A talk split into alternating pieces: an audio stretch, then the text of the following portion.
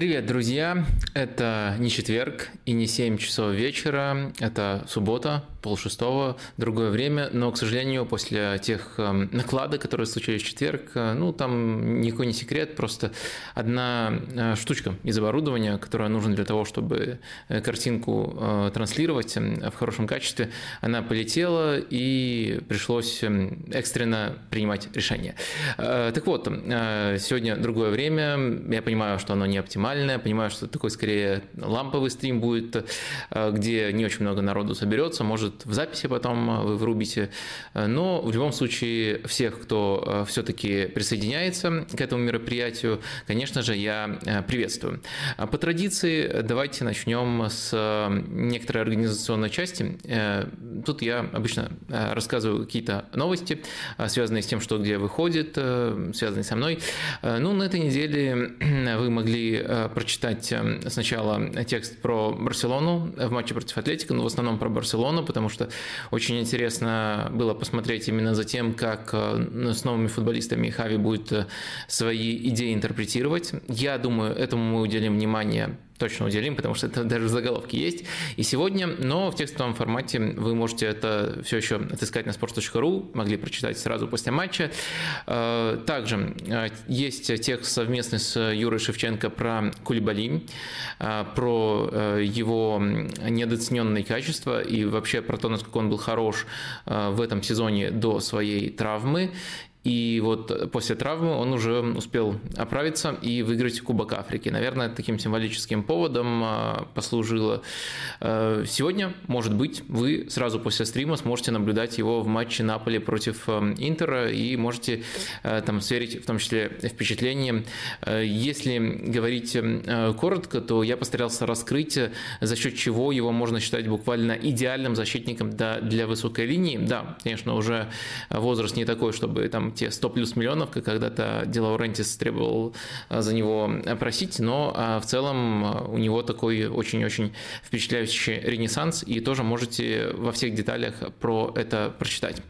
Еще я успел сходить на тотальный футбол, там меня попросили, и это то есть на ютубе, можете тоже найти на канале Матч ТВ, там меня попросили рассказать э, про Рому Жозе Мауриньо, и я постарался акцентировать внимание на том, что даже его традиционно сильная сторона, позиционная оборона, конкретно в этой команде не выдерживает абсолютно никакой критики. И тут есть, э, скажем так, разделение вины. И э, вина непосредственно Жозе Мауриньо, и э, несоответствие состава, хотя он и так много трансферов сделал и летом, и зимой, несоответствие составу тому, что он хочет видеть именно на конкретной позиции, именно в опорной зоне. По характеристикам тут, конечно, футболисты не те, которые которые нужны для того, чтобы построить даже вот эту позднюю лайтовую версию футбола Жозе Маурини, которая не особо эффективна, но в Роме она особенно неэффективна. И там еще была тема сравнения Холланда с Мбаппе, и я постарался раскрыть ракурс Мбаппе, опять же оттолкнуться от его неочевидных достоинств, а, от э, его креативности, от его э, интеллекта при открываниях, э, и постарался, и как, как, постарался еще рассказать, как он с Месси быстро настроил свои связи, взаимопонимание, хотя все вроде как считали, что скорее с Неймаром будет больше Месси комбинировать. В общем, все это можете найти там. И у нас еще точно был эм, э, выпуск Палаты лордов, как раз-таки он случился уже после переноса стрима. Очень долго вы просили пригласить э, Кирилла Хаита, и тут все очень благоприятно сошлось. Обычно это не вариант, потому что у нас э, сначала идет там прямой эфир, а потом у Кирилла запись собственной программы, там Ла Лига, и это просто тяжело готовиться и приходить сразу на две программы подряд, но тут так совпало, что мы записывали программу по итогам того, что было на неделе, и такая опция у нас появилась, и Кирилл тоже согласился, огромное ему за это спасибо. А, учитывая, как часто вы требовали это, даже так спонтанно, внезапно, из ниоткуда просто в чате появлялись такие сообщения, я думаю, вам точно будет интересно а, посмотреть, это доступно на канале ОКО. А, я миллион раз говорил, что вот при таких перечислениях понедельник могу что-то забыть, ну, стараюсь, стараюсь все-таки не забывать. Еще из новенького вышел подкаст, свежий выпуск подкаста про кино против футбола, либо чему кино может учиться у футбола. В общем, кино и футбол с, с главным редактором кинопоиска HD. Вот мы его пригласили, он увлекается футболом, болеет за Дортмундскую Боруссию и Тоттенхэм. И вот поговорили и про футбол, и про кино, и вообще про то, какие челленджи предстоят и той, и другой индустрии. Вот если вам интересно, это, этот выпуск пока доступен на Патреоне, можете зайти там, там найти его. В общем, в общем, все. Э, я надеюсь, что народ постепенно собирается. Да, э, это у меня звук не выключен был, но такого больше не повторится. Э, так что да, 200 человек смотрит, ну, примерно как я ожидал. В такое время, я думаю, аншлага не стоило ожидать, но все-таки Постараемся просто из эм, соблюдения норм приличия не отступать от э, привычных э, практик, там, по лайкам, подпискам. Так что, ребята, я вам буду периодически напоминать. Во-первых, как всегда, установим цель. Э, я думаю, до тысячи мы можем сегодня догнать, до тысячи в лайве, потому что там кто-то даже до начала стрима, там больше 100 лайков появилось, поставил свой значок, отметился. И все-таки это помогает продвижению формата и его развитию, так что ставьте не жалейте. Ну и, конечно, подписывайтесь, э, если вам нужны уведомления о стримах. Так-то вроде как э, такое долгое время они были совсем не нужны, потому что одно и то же время. Можно просто запомнить и заходить на канал без всяких уведомлений. А вот э, если на этой неделе э, вы могли пропустить вот э, из-за всех переносов, но такое редко будет случаться. Еще раз повторюсь, это техническая трудность. Всегда время остается прежним. Это будет четверг, 7 часов вечера. Ну, сегодня, учитывая матч, учитывая все, постараюсь особо не затягивать стрим. Хотя это иногда бывает тяжело контролировать. Э, и еще есть просто банальная причина матчи, о которых я собирался говорить чуть, чуточку более подробно, но сейчас они как-то уже совсем в прошлом, наверное, в какой-то доисторической эпохе.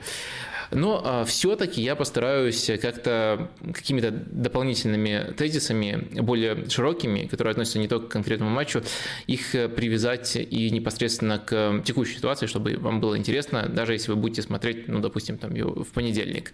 Ну, давайте начинать. А, первая тема из заголовка немножко такая спекулятивная про лишение Баварии титула лучшей команды мира.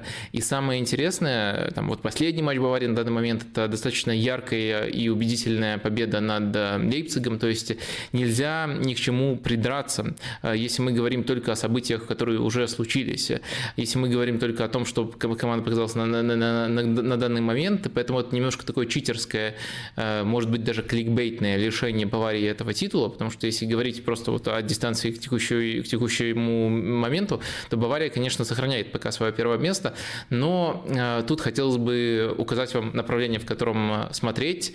Э, и я считаю, что вот если говорить чисто вот теоретически, как Бавария может измениться в ближайшее время по абсолютно очевидной причине, ну вот по этой причине, из-за травмы Мануэля Нойера, мне кажется, тут можно говорить, спекулировать в, в, таких тонах, что абсолютно во всех стадиях Бавария потеряет. И мне кажется, что как минимум вот на этот отрезок э, можно, особенно учитывая, какая плотная борьба у нас в этом сезоне за звание лучшей команды мира, мне кажется, три великих команды мы сейчас наблюдаем в европейском футболе, это и Манчестер Сити, и Ливерпуль, и Бавария. Мне кажется, можно говорить, что Бавария тут немножко позиции сдает, но я все-таки э, соглашусь, э, если такой тезис будет, если такая претензия будет, будет, что э, обычно у меня немножко другая логика. Обычно я стараюсь не потенциал команды оценивать, а то, что она уже показала. Ну, это часто коррелирует с потенциалом, но постараюсь не фантазировать, как, а вот если что-то, что-то случится с этим футболистом, то как они тогда будут играть, или, а у них вот есть еще потенциал внедрить этого игрока, ну, то есть сначала сделайте это, а потом поговорим. Ну, вот у Баварии это случилось с одним футболистом, но все равно приходится теоретизировать, как именно это отразится на игре команды. И думаю, что все-таки Нойер – это супер важная потеря и с точки зрения высокой линии Баварии, и с точки зрения непосредственно того, как часто он выручает. Поэтому я думаю, что даже вот в матчах Лиги Чемпионов против Зальцбурга могут определенные проблемы возникнуть. Даже не столько с прохождением дальше, но все-таки тут Бавария супер явный фаворит, сколько с попытками сыграть в футбол, который мы ассоциируем с Баварией, на самом деле не только при Нагельсмане, а вообще в последние годы. То есть Баварии придется либо как мне кажется, устроить перестрелку, где они дадут слишком много шансов э, сопернику, э, либо как-то поумерить э, высоту своей линии обороны и, следовательно, всю агрессивность своего стиля. И это может отразиться, просто отразиться не только в Лиге чемпионов, а в целом на Баварии в ближайшие месяцы. Поэтому я думаю, что такая неполноценная, тоже очень мощная, но неполноценная версия Баварии вот в конкретный момент, по конкретной причине не заслуживает того, чтобы носить э, титул лучшей команды мира. И тут, наверное, два ракурса нужно отметить. Во-первых, мое желание в очередной раз подчеркнуть, э, в очередной раз подчеркнуть, выделить Баварию как лучшую команду э, мира по этому сезону. И вот очень-очень серьезное опасение, потому что я пока не представляю, как Бавария останется собой, ну, переживет эту потерю, останется собой предположительно, около месяца пропустит Мана Нойер. Будем следить за ситуацией. Это действительно э, важная новость относительно Баварии. Ну и давайте буквально пару слов э, скажу про матч против Лейпцига, потому что там и Лейпциг заслуживает комплиментов. Если взять таблицу с момента прихода ТДСК, даже не ожидаемых голов, потому что там продвинутые метрики мы уже разбирали, там тоже Бавария, Бавария на первом месте, а Лейпциг, ТДСК на втором месте. Сейчас уже даже просто по результатам, а, если взять отрезок с прихода ТДСК, Лейпциг на втором месте, а, очень много из того, что предрекалось мною э, изначально, когда он приходил, а, особенно то, что это скорее ход э, под то, чтобы найти какого-то мини-Нагельсмана, вот именно в плане сочетания идей Лейпцига и более прогрессивных идей при владении мячом. И мне кажется, ТДСК оправдывает э, все эти авансы, оправдывает все эти комплименты. Очень интересно следить, а, но в целом матч получился очень-очень классным с двух сторон. Во-первых, это схема Баварии. А, если вы внимательно следите а, за тем, что, по-моему, это даже не на стриме было, по-моему, это в рейтинге нашем, э, в клубном рейтинге нашем было, но уже, конечно, я упоминал об этом, то, что у Баварии очень интересная схема, ее можно э, записать, наверное, как Э, ну, наверное, три защитника, два опорника и пять футболистов последней линии. И что важно, в отличие от таких, э, от большинства таких э, схем, на флангах играют, ну, совершенно не латерали, там Серж Гнабри и Кингсли Команд выходили, это еще было против Герты, и вот даже в более Э, трудных условиях э, против более сильного соперника, против Лейпцига, повторил эту схему Нагельсман, и она, конечно, раскрыла игру в обе стороны. Э, Лейпциг очень здорово пользовался левым флангом. Я не думаю, что тут был какой-то упор на то, чтобы конкретно вскрывать эту точку Баварии, потому что там два фланга были открытыми, а там, например, правый фланг Баварии, ну, правый фланг Баварии, левый фланг Лейпцига, его иногда игнобрили Гнабри, иногда и Мюллер прикрывал, но в любом случае там было открыто, и там очень опасная анхелиния у Лейпцига, поэтому Лейпциг таким образом свои моменты получал. Бавария за счет э, высоких позиций э, своих э, вингеров, потому что латерали просто не было, тоже очень много шансов получала. И, конечно же, как прессинг батл, это тоже очень впечатляюще выглядело. Тут, наверное, можно выделить отдельно что-то вроде персональной дуэли, э, спрятанной внутри общего рисунка матча, э, где сошлись Лаймер и Талисо, в каком-то плане очень похожие футболисты, которые очень много всего сделали и полезного, и проблемного в, в, в этом матче. Они оба шикарно прессингуют, шикарно чувствуют момент для прессинга, при этом они не, немножко небрежно обращаются с мячом, и при этом в переходных стадиях, там сразу после того, как мяч отобран ими или там, кем-то из партнеров, они дают очень важные рывки, и в итоге тоже это еще больше, по-моему, добавляло открытости в обе стороны. Ну и отдельно я бы отметил еще, тут другого слова не подберешь, просто яйца Доменика Тедеско, потому что то, как он строил игру во втором тайме, а, когда старался отыгрываться, это, может, не все работало, вернее, действительно не все работало, но смелость была просто феноменальной. Один из его ходов а, первичных – это перевод Дани Ольмо в опорную зону. То есть он, по сути, какой-то отрезок матча против Баварии играл с Лаймером, который был на желтой карточке в опорной зоне, и с э, Дани Ольмой. Его это не смущало. Действительно невероятно смелый ход а, против Баварии. И Лейпциг э, в такой конфигурации немножко территорию отвоевал. Э, и, ну, я не могу сказать, не могу в полной степени похвалить, потому что там не было какого-то перевеса по моментам, и Бавария по делу выиграла этот матч. Но вот конкретный аспект, конкретную смелость можно похвалить. Ну и дальше там все-таки после замен опорная зона поменялась Лейпцига, там Эдара и Сабаслай играли уже ближе к концу, но тоже очень открытый вариант, так что а, Тедеско очень смелый. Что еще по этому матчу у нас было? Наверное, не будем, наверное, сильно на нем зацикливаться. Думаю, надо ли вам схему Баварии показать, потому что вроде как тут все предельно четко я объяснил, а с другой стороны, вроде как это интересно. Но давайте совсем коротко. Э, давайте э, так. Наверное, вот так лучше поставить. Э, секундочку, выставим.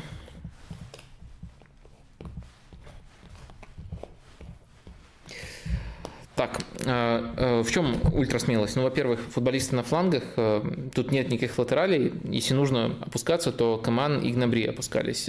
Иногда тут еще Мюллер и Гнабри позициями менялись, и приходилось Мюллеру опускаться. Э, то же самое, в принципе, мы могли делать э, и Сане с командой на, других, э, на другом фланге. Тут Павар и Люка Эрнандес по бокам от единственного центрального защитника, то есть можно сказать, что один центральный защитник, но в целом эту схему мы видели там, при владении мячом у многих-многих команд. Отличие Баварии лишь в радикальности. В радикальности можно записать как вообще схема с одним центральным защитником и вообще без эм, латералей, потому что те, кто э, иногда в совсем редких ситуациях их исполнял, конечно, не являются футболистами этой позиции по сути. А, вот так это выглядело, и, конечно, в концепции Нагельсмана в позиционном футболе это очень э, впечатляюще работало. А, еще одна микротема, которая, которую стоит коснуться, по которой прилетали вопросы, достаточно однотипные, которые можно просто в общую тему объединить, это, конечно же, э, то, как э, Зюли э, не продлил контракт с Баварией и ушел в Дортмунд с лета он, как свободный агент, присоединится к своей новой команде. Тут, честно говоря, я не вижу какой-то глубокой темы для обсуждения. Можно говорить с каких-то позиций сдвига в немецком футболе. Приходится такое слышать. Э, я понимаю, откуда это идет. Э, это, наверное, действительно первый такой случай, когда Дортмунд перехватывает футболиста у Баварии, который по-настоящему был нужен Баварии, э, потому что не секрет, что и в этом сезоне Зюли вполне можно назвать, наверное, самым стабильным и качественным центральным защитником Баварии. И он очень, симпа... и он очень симпатичен Нагельсману. Нагельсман еще в Хофенхайме с, с ним работал, простите, отлично знает, как раскрывать его сильные качества, поэтому я думаю, что вот если бы чисто тренерское решение было, э, вернее, все вот зависело конкретно от Нагельсмана, э, то он бы больше усилий приложил для того, чтобы э, Зюли сохранить, но, к сожалению, Бавария как клуб его не так оценивает, и постепенно ему это стало очевидно, и он очень, по-моему, ярко это подчеркнул, когда уже говорил о говорил с позиции футболиста, который заключил контракт с Дортмундом. Э, он сказал, что сразу же почувствовал, что э, руководство клуба по-настоящему хочет работать э, с ним. Вот мне кажется, это вполне такой незавуалированный посыл и очень четко объясняет, как Дортмунду это удалось провернуть. Так вот, возвращаясь к этим разговорам про про, про то, что какой-то сдвиг может случиться в немецком футболе. Я просто, как сказал, не вижу в этом какой-то глубины. Да, есть вот эта вот эм, отметка точка, которая, как мне кажется, поворотно не станет, но это, по крайней мере, э, что-то новое, но мне кажется, этого просто-напросто недостаточно для того, чтобы преодолеть пропасть, которая есть сейчас э, между э, Баварией и всеми остальными. Так что я бы тут не драматизировал. По мотивам этот трансфер очень понятный. Дортмунд, на мой взгляд, с выгодной сделкой можно поздравить. Бавария, да, потеряла футболиста, которого в идеале хотела бы сохранить, но это все все-таки далеко не какой-то структурный сдвиг. А, далее, наверное, можно плавно переходить к такой, к такой теме, которая тоже очень, кстати, была предложена, и все еще, в отличие от многих тем, которых я себе сам намечал вот именно на четверг, а, все еще актуальна. А, как один из вопросов она была предложена. Просто вернуться к оценке пар Лиги Чемпионов.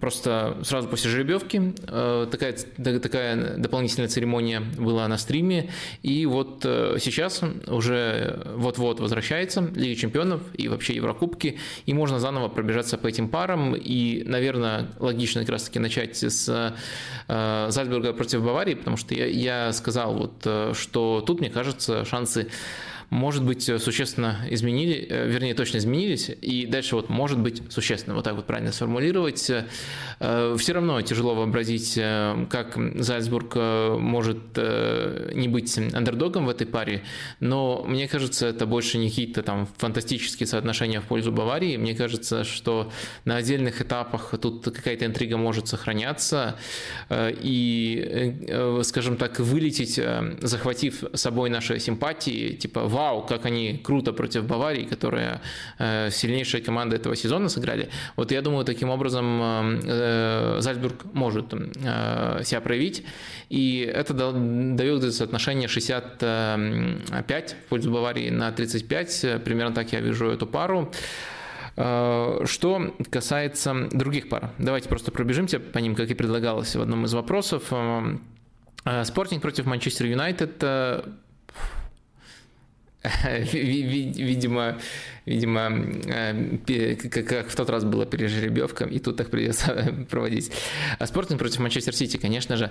А, мне кажется, вот в этой паре прямо ничего кардинально не изменилось. Как только жеребьевка произошла, э, я оговорился, что Спортинг может определенные проблемы создать, что Спортинг по структуре игры очень похож на Челси Томаса Тухеля, особенно э, в прошлом сезоне, когда Челси был, э, на мой взгляд, э, командой в плане схемы более э, стабильной. То есть весь, весь отрезок при Тухеле команда прошла, по сути, по одной структуре. Сейчас больше поисков. У Спортинга таких поисков нету. Спортинг хорошо знает эту концепцию. Эта концепция несколько раз приводила к проблемам Манчестер Сити, но Гвардиола их научился решать. Ну и все-таки у Спортинга не такой уровень футболистов. Так что вот я просто хотел акцентировать внимание на том, что есть сценарий, при котором э, сценарий, который уже вот был с другой командой, тактически похожей, э, который теоретически можно к этому матчу применить, который неудобен для Манчестер Сити, но все равно пропасть в общекомандном уровне она слишком большая, поэтому где-то 70 на 30, думаю, если открыть э, прошлый стрим, примерно такие же соотношения я и раньше давал, тут я не вижу каких-то существенных изменений в состоянии команд. Париж э, против э, Реала. Тут мне кажется, что Реал выглядит командой более зрелой, более сформированной. Главная, наверное, претензия к Анчелотти – это ротация. Очень много было потенциальных моментов, когда ее можно было бы почаще проводить, но Карло этой опцией не пользуется, но пока в ключевых зонах Травм удалось избежать. Я говорю в первую, очередь э, о центре поля. Э, есть, конечно, вопросик перед Бензема, который может очень серьезно повлиять на, на, э, на соотношение сил, но у меня все-таки ощущение, что Бензема просто несколько таких примеров было, когда он в похожих ситуациях все-таки успевал к таким важным матчам возвращаться и вполне неплохо даже в таком состоянии себя проявлял. Я думаю, он вернется даже к первому матчу, и Реал будет э, полностью похож на себя образца этого сезона. А каким должен быть Париж образца этого сезона, э, до сих пор непонятно. Может быть, мы до этой темы доберемся, там какие-то очертания вырисовываются, но в целом вопросов еще еще очень много. И вот именно из-за того, что Реал несмотря на то, что Анчелоти работает меньше, чем Почетина э, со своей командой, э, выглядит просто-напросто более сформированной и более готовой, более зрелой командой. Я думаю, что Реал э, все-таки является тут фаворитом именно по этой причине, и 55 на 45 оценил бы соотношение в их пользу. Э, так, Интер против э, Ливерпуля. Э, очень тяжело для оценки пара. Тут я бы два момента отметил. Во-первых, вот как раз-таки трудность оценки, она исходит из Интера, потому что Интер, на мой взгляд, в этом сезоне очень-очень-очень хорошо справлялся абсолютно со всеми испытаниями, которые у них просто-напросто были. А вот испытания такой сильной команды у них просто-напросто не было. Такой команды, как Манчестер Сити, Ливерпуль или Бавария. Был Реал Мадрид, где по результатам все не очень, э, но, на мой взгляд, Интер не провалил все матчи и даже скорее Э, заслужил очень много комплиментов по итогам тех матчей. Э, так что пока вот э, не было испытания, которое Интеру было бы не по зубам, но, во-первых, не было такого соперника, как Ливерпуль. Интересно, как одно на другое наложится. И, во-вторых, у меня есть некоторое ощущение, что Интер без Лукаку и Хакими стал более уязвим к прессингу и просто пока не играл с командой, учитывая там особенности той же серии А, не самой интенсивной и качественной лиги, а, не играл с командой, которая может это в полной мере проверить. И думаю, что Ливерпуль именно такой командой является. И поэтому мне кажется, что Ливерпуль фаворит. К этому выводу можно было бы прийти просто, наверное, э, посмотрев на там, статус команд. Но я просто хотел подчеркнуть, что, на мой взгляд, это две супер классные команды сейчас. И про Интер в этом сезоне ну, очень тяжело найти э, повод для того, чтобы хоть какое-то плохое слово сказать.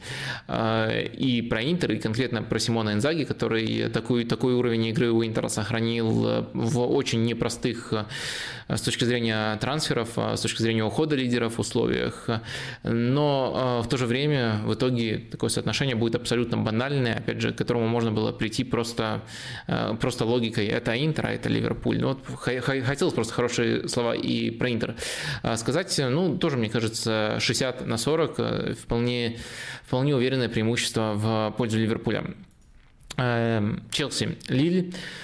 А, тут, а, думаю, с момента жеребьевки, я просто точно не помню, когда она была, потому что форма Челси очень сильно варьируется в этом сезоне. Был отрезок, когда Челси прямо вау, выносил абсолютно всех. Сейчас определенная стадия поисков. Э, и есть э, проблемки, э, но в любом случае, мне кажется, скорее две команды стали хуже, чем были вот к тому моменту, или Челси, но общее соотношение сил не поменялось, тоже думаю, что тут просто феноменальное должно быть соотношение в пользу Челси, там 85-90, вот примерно такие цифры, одна из самых однобоких пар, которая есть у нас на этой стадии. А, Вильяреал, Ювентус. А, так, такое ощущение, что просто обратные слова тут можно применить по сравнению с тем, а, что мы говорили там про Лили, про Челси. Вильяреал и по таблице очень здорово поднялся.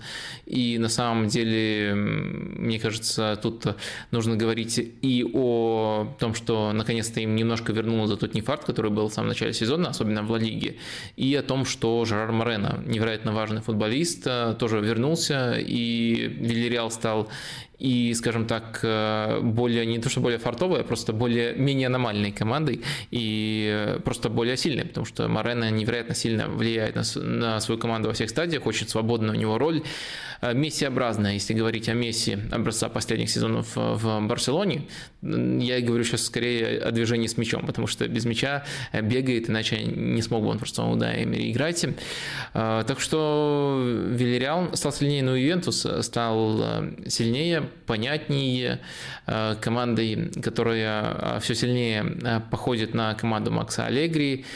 Э, и, наверное, тоже, э, сказав все это, можно сказать, что соотношение, на мой взгляд, особенно таки не изменилось. Это Ювентус в роли фаворита, но с небольшим преимуществом, где-то 55, может максимум 60%. Так, э, Бенфика против Аякса. Тут, мне кажется, Э, можно говорить э, э, про Аякс в абсолютно тех же категориях, о которых мы говорили раньше, даже, может быть, в более восторженных Э, хотя, э, хотя кто-то, кто-то вот, скажем, там в подкастах из наших там гостей и там Игорь порой, мне кажется, немножко завышали Аякса, слишком превозносили Аякса. А, мне Аякс на самом деле э, казался командой Э, все-таки с... Э, ну, в общем, тяжело их сравнить с э, той командой, которая была в, полу, в полуфинале. То есть с потенциалом, но не, не супер проверенный. В, в общем, хотелось и очень-очень долго рассказывать о том, как именно этот Аякс устроен, потому что это супер интересно и супер качественно. Но, с другой стороны, прям вот все эти 18 очков на групповом этапе, там невероятные результаты в чемпионате Голландии, это, как мне казалось, все-таки немножко завышает потенциал команды, то есть он высокий, он выше, чем должен там быть у Аякса, но все-таки не такой высокий. А, так вот, э, в моих глазах Аякс э, из такой позиции чуточку укрепился, потому что э, еще за время Кубка наций, Кубка наций, Кубка африканских наций Аякс показал, как может играть без Аллера. То есть даже вот эта проблема с точки зрения формирования состава, наверное, главная проблема, которая там бросала в глаза, она оказалась не такой серьезной. У Аякса есть даже для этого ресурсы. А, и это очередной а, плюсик а, к Тенхагу, к его команде. Но тут, наверное, больше нужно отталкиваться от изменений у Бенфики. Сменился тренер. На самом деле и при Жезусе, несмотря на то, что в Лиге Лиги Чемпионов все сложилось э, максимально благоприятно. Э, очень странная ситуация у Бенфики была. Э, стиль, рисунок игры, он прослеживался, но в раздевалке, конечно, невероятно токсичная атмосфера, и в итоге даже они дотерпели с Жезусом до плей-оффа. Временный тренер до конца сезона, Верисимо назначен. И мне кажется, весь этот хаос не делает Бенфику лучше лучше. Э, и, наверное, наверное, от этого нужно отталкиваться. То есть Аякс кажется вполне явным фаворитом. Э, может быть, даже за 70% выбирается, 70-75%. Хотя, конечно, чисто вот по соотношению составов у этих команд, э, возможностей этих команд, конечно, такой разницы быть не должно. И добрались мы до Атлетика Манчестер Юнайтед. А, говорили очень много про эти команды, что это тот случай, когда нужно поближе подобраться, и тогда поближе подобраться, там, например, узнать, каким будет Манчестер Юнайтед при равнике, и станет э, чуточку э, понятней, что творится и как оценять, оценивать эти команды. А, по-прежнему, мне кажется, очень равное тут будет соотношение, э, но проблема в том, что сильно понятнее не стало. Э, если говорить о качестве футбола, то он очень сильно напрягает. Э, да, были матчи против Бернли и Миддлсбро Манчестер Юнайтед, где откровенно не повезло, и результат должен быть лучше, но до этого было столько матчей, где откровенно тащил эм, Давид Дехея, так что качество футбола пока очень нестабильное.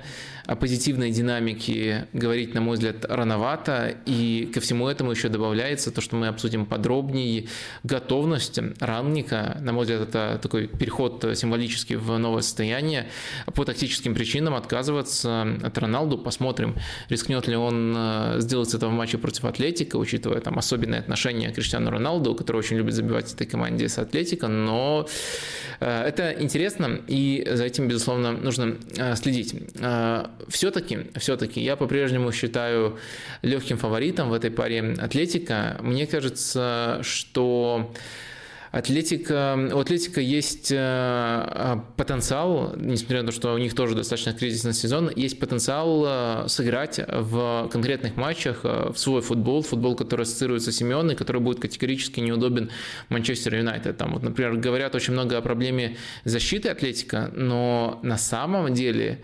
у Атлетика, если мы говорим просто вот о позиционной защите с игры, да и просто о всех стадиях защиты с игры, у Атлетика в этом сезоне э, одна из лучших защит вообще в Европе. Просто это очень э, тщательно скрывается облаком, э, облаком, яным облаком, понятное дело, но прозвучало так многозначно, который проводит, наверное, свой худший сезон в карьере и вообще по шотстопингу один из худших вратарей этого европейского сезона. При этом это его фирменный навык. И Еще нетипично много со стандартов допускает, пропускает э, Атлетика в этом сезоне. Э, и я могу допустить, что вот имея тот базис, который Семен ассоциируется, я даже травмы еще не упомянул, хотя это тоже одна из причин, но если взять непосредственно то, что Атлетика допускает, мы скорее должны приходить к выводу, что эти травмы не так уж много влияния оказывают непосредственно на качество обороны. То есть даже в, таком, в такой кризисной ситуации, там травмы травм в защите было невероятно много. Атлетика, если мы оцениваем надежность обороны э, именно по допущенным моментам, а Атлетика в большом порядке э, в этом плане. Э, так вот, если сопоставить все это, базис, который все еще присутствует у Симеона, который никуда не ушел ни с травмами, ни в целом в этом сезоне, хотя, опять же, базовые показатели это от нас скрывают, но если чуточку углубиться, мы можем запросто в этом убедиться убедиться. Э, учитывая это, учитывая то, что облак, что у спада облака нет какой-то сверхрациональной причины, или даже просто рациональные причины, это выглядит э, иррационально, и, следовательно, учитывая, что э, мы очень много знаем о его классе, мы очень много знаем о нем на дистанции, э, вот учитывая это, можно допустить, что это временное явление, и еще с большей вероятностью можно допустить, что это на дистанции двух важных матчей не скажется.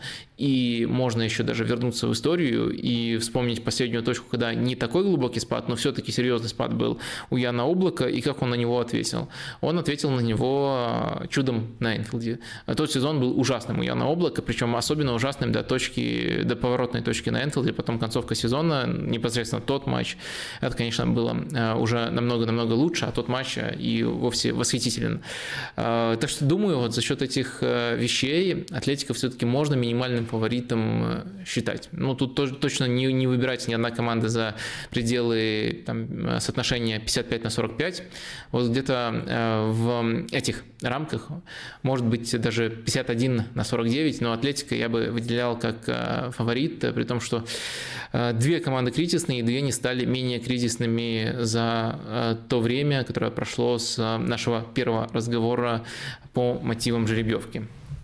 Так, давайте сейчас посмотрим. Да, все-таки до 400 человек мы добрались, и я уже планирую заглянуть в ваши вопросики э, в чатике. Э, поэтому спасибо вам огромное. Напоминаю, что у нас, несмотря на такой странный момент стрима, все равно есть цель набрать тысячу лайков в лайве. Для этого я должен вам периодически напоминать, проявлять активность. Буду вам за это очень благодарен. А сейчас перехожу к вопросам.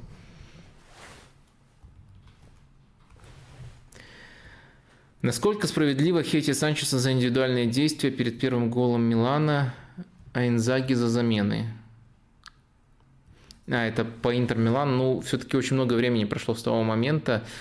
А, я вообще против того, чтобы цепляться к... А, ну, даже не столько против того, чтобы цепляться по мотивам а, одного матча или одного конкретного эпизода. Я за то, чтобы оценивать э, э, все в контексте. То есть, если цепляетесь, тогда предъявляйте претензии э, по мотивам там, матча или эпизода. Но в целом, конечно, я за то, чтобы смотреть и в данном случае, и вообще в любом случае на более, на, на более цельную картину, на большую дистанцию. Так что вы определенно можете хейтить, но в таком случае уточняйте, что хейтите за конкретные действия, там, за конкретные замены. В ином случае мне такой подход категорически не близок. Можете рассказать, как вам первая игра Диаса за Ливерпуль в рамках премьер-лиги? Э, я рассказывал в Палате лордов. Э, давайте туда, потому что, потому что не хочется искусственно растягивать сегодняшний стрим, и так время не очень удобное. Давайте его ценить у тех, кто все-таки подключился. Как изменилась игра Ювентуса в последних двух матчах? Кажется, что э, небольшим изменением, кажется, что с небольшим изменением схемы в атаке и состава стало больше вариантов для забросов, навесов, забеганий э, просто, но эффективно. Там, видимо, два матча. Это один кубковый матч, я кубковый матч э, не видел, и игра против э, Вероны. Ее я видел. Э, мне кажется, то, что мы видели в том матче, это интересная версия, но немножко сыроватая. Там мы, по сути, видели что-то вроде схемы 4-3-3 с тройкой, где есть и Дибала, и Влахович, и Марата. Дибала и Марата поближе к флангам. Э, Ювентус, на мой взгляд, уверенно сыграл и заслуженно победил. Очень сильно помог достаточно быстро э, гол, который раскрыл игру. Но я не совсем понимаю, как в рамках эм, этой структуры Ювентус э, планирует создавать ширину. Вот конкретно в этом матче это не особенно потребовалось, опять же, из-за быстрого гола, но мне кажется, что, в принципе, Аллегри обычно дает нам ответ на этот вопрос, э, и это просто-напросто нужно большой команде. Э, вот посмотреть бы, если этот э, план не переходный, а то, к чему стремится Аллегри, посмотреть бы на то, как Ювентус сыграет с командой, которая дольше продержится там при, при ничейном счете, либо там даже поведет первой. Вот это меня больше всего интересует, потому что в том том футболе, который был там до обновления Ювентуса, там, до того, как появилась вот эта вот э, тройка, э, где и Марата, и Влахович, и Дебала, э, там были ответы на этот вопрос. На разном фланге ширина, на разных флангах по-разному она создавалась, но постоянно ответ на этот вопрос присутствовал. Вот тут бы мне было бы интересно еще изучить. Так что мне пока кажется, что, скорее всего, это какая-то переходная стадия к чему-то, что задумал Аллегри. Давайте следить.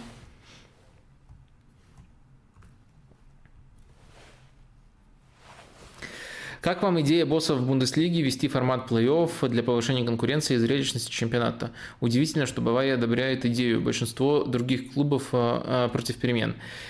А, ну, мне на самом деле не так удивительно, что Бавария одобряет идею, потому что на самом деле э, гегемония Баварии в, внутри Бундеслиги Э, с точки зрения развития клуба это не обязательно хорошо. То есть, допустим, вот Бавария э, одобряет эту идею и там проигрывает там э, из-за этого Э, один титул там, за три года, который, который в ином случае она бы достаточно уверенно брала вот в формуле чемпионата. Э, но при этом разница между, там, грубо говоря, финалом плей-офф и там, поражением в нем, грубо говоря, вторым местом, если так переводить, э, и чемпионством финансовое в Бундеслиге, она не такая большая. Она, я бы сказал, даже именно финансовая разница, она очень ну, микроскопическая. Там можно нужно изучить. Я конкретно не готовился к этому вопросу, но э, в общих чертах, безусловно, э, этой информацией владею. Э, при этом общая сумма, общий пирог, который будет доставаться клубам от телетрансляций, он может увеличиться, если Бундеслига приобретет какую-то другую репутацию, станет более интересной, в том числе Э, с точки зрения э, розыгрыша, с точки зрения там, вариативности победителей. Так что для меня нет, ничего удивительного в том, что Бавария это поддерживает. Это хороший бизнес-ход, в том числе для Баварии. Э, сказав все это, еще раз выражу свое последовательное мнение. Мне не нравится плей-офф. Мне не нравится плей-офф, особенно в таком формате, в котором его э, эксплуатируют в футболе. Там, там все-таки нельзя играть, там, грубо говоря, до четырех побед, как это в некоторых других видах спорта происходит. Э, это просто-напросто рождает несправедливых победителей. То есть, да, они вариативные, но они отчасти рандомные. То есть, э, главная претензия, ну вот, да, у нас не будет постоянной Баварии, но главная претензия, может так получиться, что даже не вторая за Баварией команда, то есть, там, допустим, там, пятая команда по качеству футбола станет чемпионом Бундеслиги. Э, на дистанции сезона минус в том, что да, вот очень тяжело опережать такие команды, как Бавария, когда есть такая пропасть в ресурсах, но плюс, по крайней мере, в том, что в целом, если взять не только там одну позицию, из-за которой там все уже, из-за которой переполох этот и случился, а все позиции, то, конечно, сценарий без плей-офф, они более справедливы. Э, просто это же будет влиять не только на чемпионство, но и на то, как будут места в Лиге чемпионов распределяться. То есть э, будет не только вот, этот, вот эта новизна от того, что может быть, это, это ведь не гарантирует, что Бавария не выиграет этот плей-офф, что может быть Бавария не выиграет, но еще и будет огромное количество сожалений командам, которые из-за этого пострадали. То есть не Бавария, а другие команды, которые из этого немножко несправедливо пострадали, поэтому Э, трудная ситуация, как бизнес-ход, это, в принципе, рискованно, это всегда рискованно, когда ты бросаешь вызов тому, что сформировано как традиционные ценности в европейском футболе, мы это видели уже много раз, бросать вызов этому рискованно, но логику, бизнес-логику этого хода я понимаю. Но в то же время есть еще и обратная сторона, которую я попытался вам раскрыть. Э, какие минусы и в чем плох Жой Матип, раз у него рейтинг FIFA 83 и никто никогда не называл его топовым центральным защитником? Рейтинг как аргумент. Дожили. Дожили, блин. Э, ну, ребят, это, это несерьезно. Э, абсолютно плевать, какой рейтинг FIFA у Матипа. Главный минус Матипа – это его э, травматичность. Даже сейчас есть, даже сейчас, когда он в этом году поменьше травмируется, есть очень серьезные опасения по поводу использования его в плотном графике, когда нужно играть, грубо говоря, два матча или даже даже три матча в неделю. Вот э, тут могут определенные проблемы возникать у Матипа, но в целом э, это определенно топовый защитник, э, и особенно обидно слышать вот эту формулировку «никто не называет его топовым защитником», когда я много раз его таким называл. Если бы не проблема с доступностью, называли бы еще чаще, но даже так все равно находил, уж точно я находил моменты, когда сказать, на этом отрезке он там был круче, чем Ван Дейк. И круче, чем Ван Дейк, это по нынешним меркам и в целом по меркам на последних сезонов, это комплимент, по сути, э, по сути, называешь лучшим защитником мира этого человека. Так что очень-очень хорош э, мотив, и вот минус могу основательно у него выделить э, только один. Это его здоровье, которое не позволяет ему играть прямо полноценные сезоны.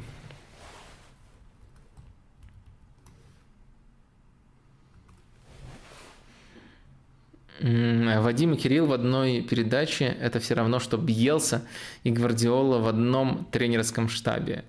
А, спасибо. Это отсылка к Палате лордов, последний выпуск. Заглядывайте, если кого-то заинтриговала такая рекламная вставка.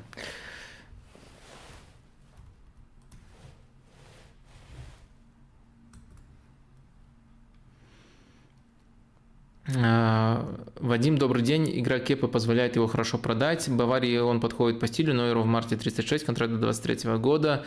Э, сезон могут поиграть вместе. Кепа как раз адаптируется, как э, Донарума и Навас. Ох, почему я тут немножко засмеялся, потому что, ну, очень-очень-очень похожие вещи говорили, когда Нюбли приходил в Баварию. Э, то есть, да, вот, вот-вот, ну, Нойер этот сдувается, Нойер, конечно, вот сейчас еще вместе поиграют. Ну, это, эта история уже завершилась, и Нойер что-то пока не спешит сдуваться, и даже Э, выдавал отрезки, когда был прям однозначно лучшим вратарем мира. А, снова, э, даже после вот э, некоторого спада, который там был связан с травмой, когда он почти сезон пропустил, после этого он долго приходил в себя, но грубо говоря, кстати, это, грубо говоря, когда Ковач ушел тогда и вернулся настоящий Нойер, я думаю, это тоже связано. Стиль даже на вратаря может серьезно влиять, но также, конечно, влияла и травма, от которой он очень долго оправлялся, но после этого он, ну, он просто стал Нойером. Стал Нойером – это огромнейший комплимент.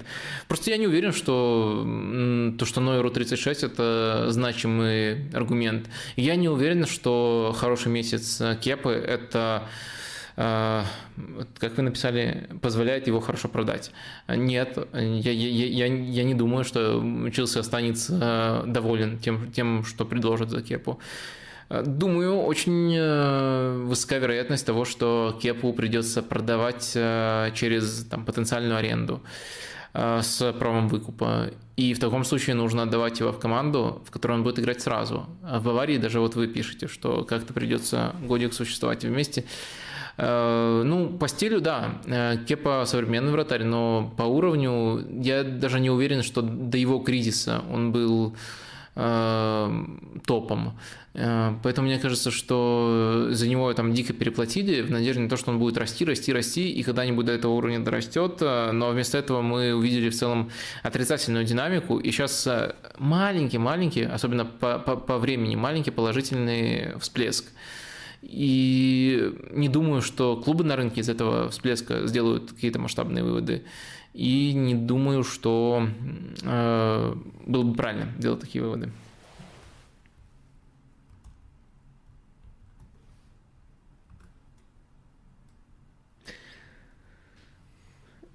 Так.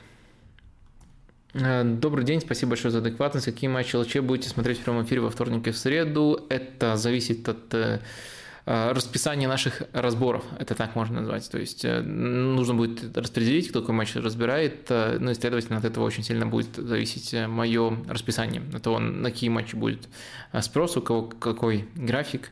Я всегда что-то себе беру, но, как правило, я всегда коллегам право выбора предоставляю. Так что посмотрим, что мне останется.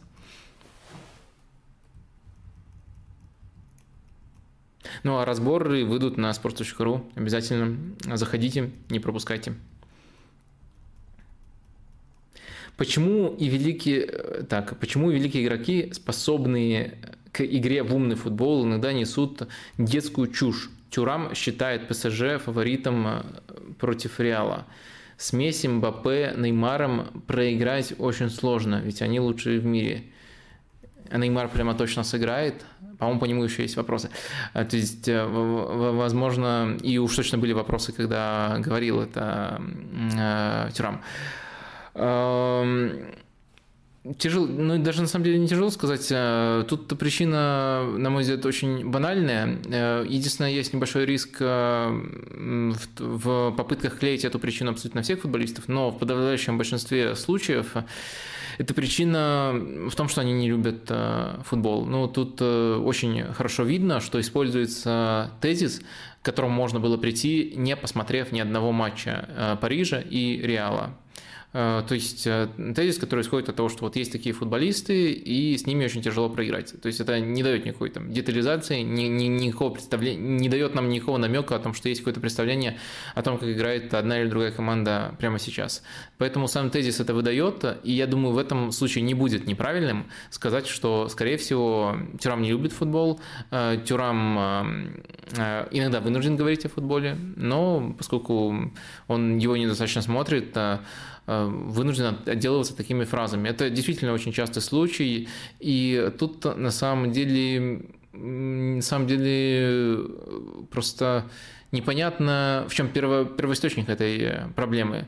В том, что э, даже не столько, не, вернее, не только медиа, но и в целом общество почему-то требует с футболистов, чтобы они были, ну, из бывших футболистов, чтобы они были особенными авторитетами в футболе, и чтобы они почему-то любили эту игру и говорили про нее.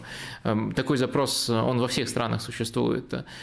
Э, и он на самом деле э, вроде как очень понятный и интуитивный, но с другой стороны, Э, а почему обязательно должно быть так? А почему должна быть корреляция между тем, что футболист играл раньше в футбол и обязательно должен любить эту игру? Наоборот, там если слушать, что мы от футболистов наблюдаем по ходу их карьеры, очень многие говорят, что они футбол не смотрят, кроме того, что вот они непосредственно, э, вернее, просто не смотрят футбол, кроме там матчей своих э, команд, да и то не всегда их э, пересматривают. И почему мы вдруг должны от них требовать, чтобы там после конца карьеры их отношение менялось? Да, есть безусловно исключения, но большинство футболистов такие, и дальше вот просто они попадают в этот парадокс ну, раз в, это, в этом случае Тюрам отличился, то можно назвать это э, парадокс мостового. Вот они попадают в этот э, парадокс и э, дальше вынуждены периодически говорить о футболе.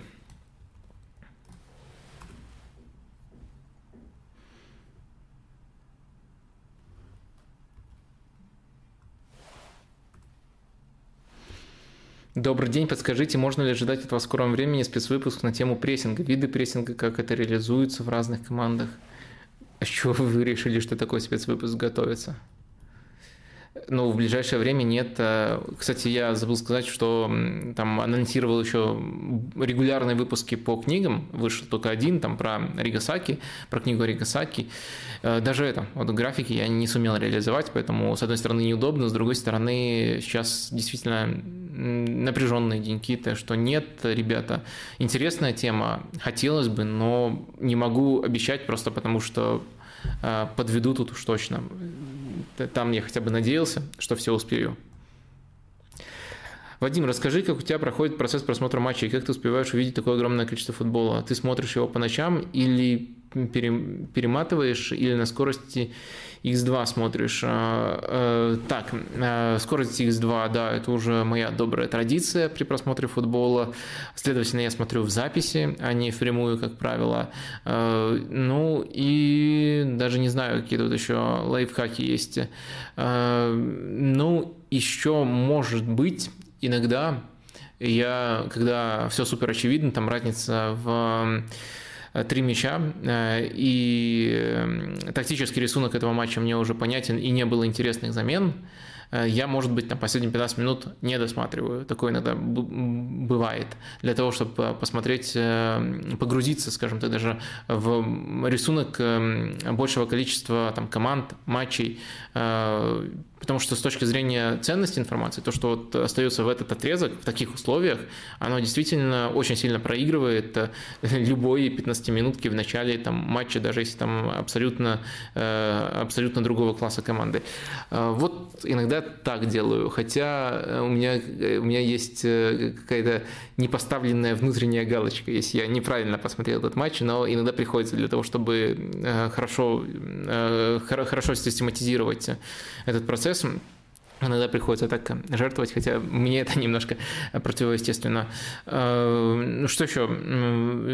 Записываю в заметки э, себе то, что нужно из этого матча запомнить потому что у меня, кстати, очень... Э, я, бы, я даже не могу сказать, что у меня не очень хорошая память, либо я просто очень много матчей смотрю, что-то что из одного, но мне нужны заметки для того, чтобы оставаться э, в курсе, э, даже в курсе своих наблюдений. То есть ты посмотришь на эту отметку и сразу же там вспоминаешь в том числе детали, которые там до этого у тебя не, не так хорошо были в голове уложены.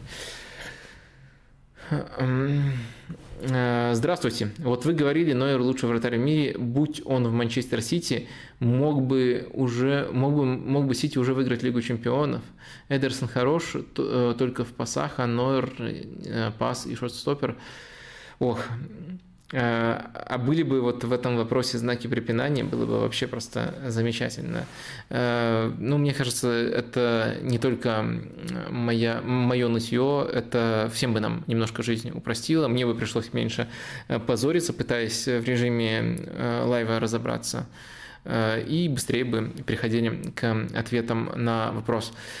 Э, ну, я бы не говорил, что Эдерсон э, хорош только как, э, только как вратарь, который пасует. Мне кажется, он хуже Нойера, э, если брать вот форму последних ну, двух, может, трех сезонов.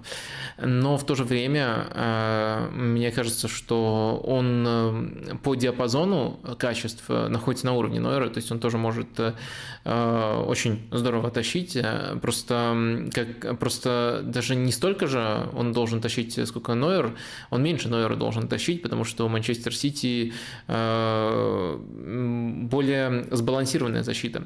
Э, она меньшим нагрузкам подвергает вратаря, а у Баварии более монструозная атака. В целом эта команда более открытая, менее контролирующая. Ну, то и тоже очень... Ну, и Бавария, и Манчестер Сити, они хорошие во всех аспектах, но если выделять там полюса, то Сити, конечно, больше э, контроля в своих матчах дает и меньше вынуждает вратаря вступать в игру.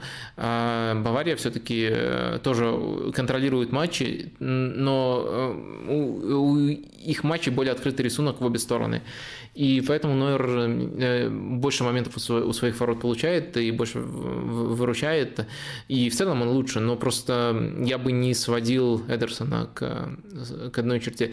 Честно говоря, э, в такой э, формулировке, как вы задали, мог бы, очень тяжело ответить содержательно. Мне кажется, ну да, разумеется, мог бы. А мог бы вообще ничего не менять и там, с точки зрения состава.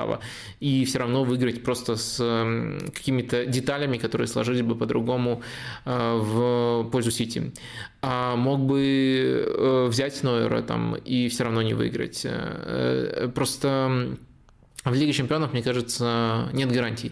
Единственное, что ты можешь сделать, это поместить себя в пул команд, у которых более благоприятные шансы. И Сити туда помещается регулярно. Ну и потом иногда усилиями Гвардиолы, который их э, сначала вытаскивает туда, в самую верхушку этого пула, а потом усилиями Гвардиолы иногда самовычеркивается оттуда. А, вот такая примерно картина, и я не думаю, что тут есть, э, есть гарантии. Есть игроки, которые могут э, настолько сильно повлиять, что прямо гарантируют что-то в одну или в другую сторону.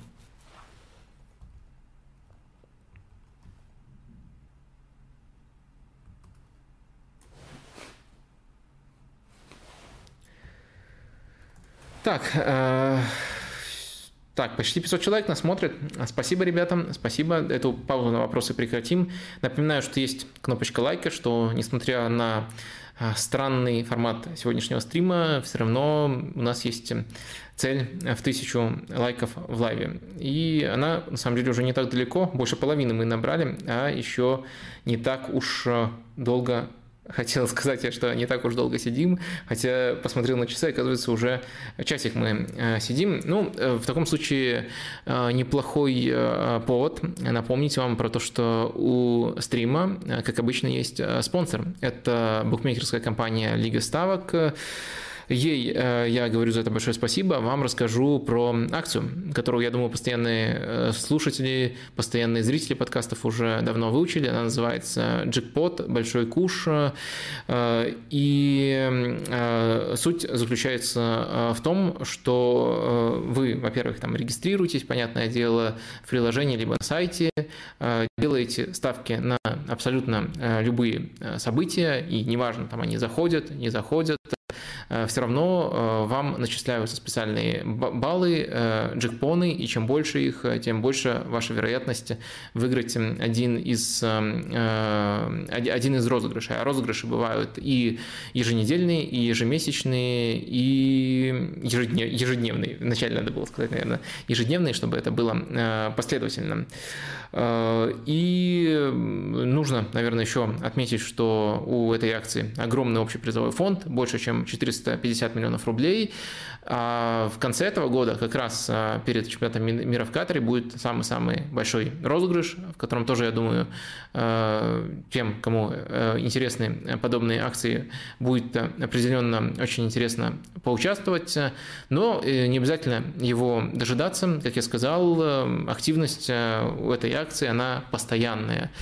А, есть вот, э, например, э, матчи Еврокубков возвращаются. Есть помимо Лиги Чемпионов э, еще там «Зенит» против «Бетиса» в Лиге Европы. В общем, есть сейчас чем заинтересоваться. Так что, если вдруг вы один из тех, кому это интересно, заглядывайте. Ссылочка, как всегда, есть в описании с более подробными деталями. Давайте, наверное, возвращаться к теме, к темам стрима. И следующее, о чем я хотел бы поговорить, это Э, то, что в заголовке отмечено у меня как эм, Роналду против Ранника, вот так вот переносы все сбивают, потому что э, в тот момент, эм, ну, на самом деле это до сих пор э, актуально, потому что мне это кажется такой важной поворотной точкой, а не просто каким-то какой-то одной вспышкой. Но к моменту стрима последним матчем был матч против Бернли, и там Ранник позволил себе дерзость оставить Криштиану Роналду на скамейке запасных и конкретно проговорить э, в матче против Бернли, еще раз, там это не матч против Челси, это не Карик с его статусом э, тренера на пару недель. Э, это матч против Бернли, идеальный матч там, для того, чтобы Роналду набивал свою статистику. Роналду здоров, и Рангник отдельно акцентирует внимание на том, что по тактическим причинам оставляет Роналду на скамейке. Мне кажется, что это новая стадия, новая новая стадия их отношений, новая стадия вообще э, всей этой саги с Криштиану Роналду в Манчестер Юнайтед. Э, и Э, за этим будет э, интересно следить. Э, видно несколько вариантов развития событий. Первый достаточно очевидный, учитывая реакцию Роналду, ну, на самом деле, и после этого матча там внимательные режиссеры усмотрели там, то, то, то как быстро он уходил там с поля, убегал буквально с поля. Я про Криштиану, который на замену все-таки вышел против Берли. Да и в целом, учитывая его даже публичные реакции на замену, на, на, на замены в других встречах э, нетрудно вообразить сценарий, при котором это ведет к конфликту, либо к усугублению противоречий, которые уже формируются, а по многим все-таки источникам они уже присутствуют между Радником и Роналду, и действительно видна напряженность. И эту напряженность можно назвать какими-то процессами взаимного поиска, но вот э, мы не можем знать наверняка, э, на какой стадии одна и другая сторона находится находится в этом поиске. Потому что сначала, вы помните, Ранник э, очень даже хвалил Роналду за то, что он снимал перед ним шляпу, вот такая фраза была, э, за то, что он работает в прессинге, но это продлилось, ну, там, матча два примерно.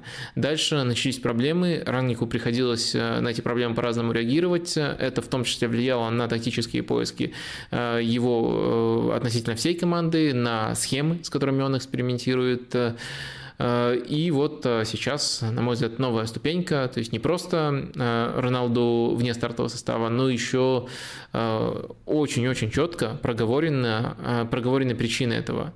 Проговорено, что и, может быть, даже это слишком сурово по отношению к психике Криштиану, проговорено, что есть, оказывается, такой сценарий, котором э, Криштиану вообще не, при, не, при, не приносит пользы и э, не должен выходить в стартовом составе. Именно тактический сценарий, потому что раньше, даже если э, можно было думать о том, что да, пока это еще не запрещено думать плохое Криштиану Роналду, э, можно было думать э, о том, что, возможно, в этом матче были тактические мотивы, а не то, что было сказано в паблик. То теперь просто в паблик было сказано, э, сказано о таких мотивах.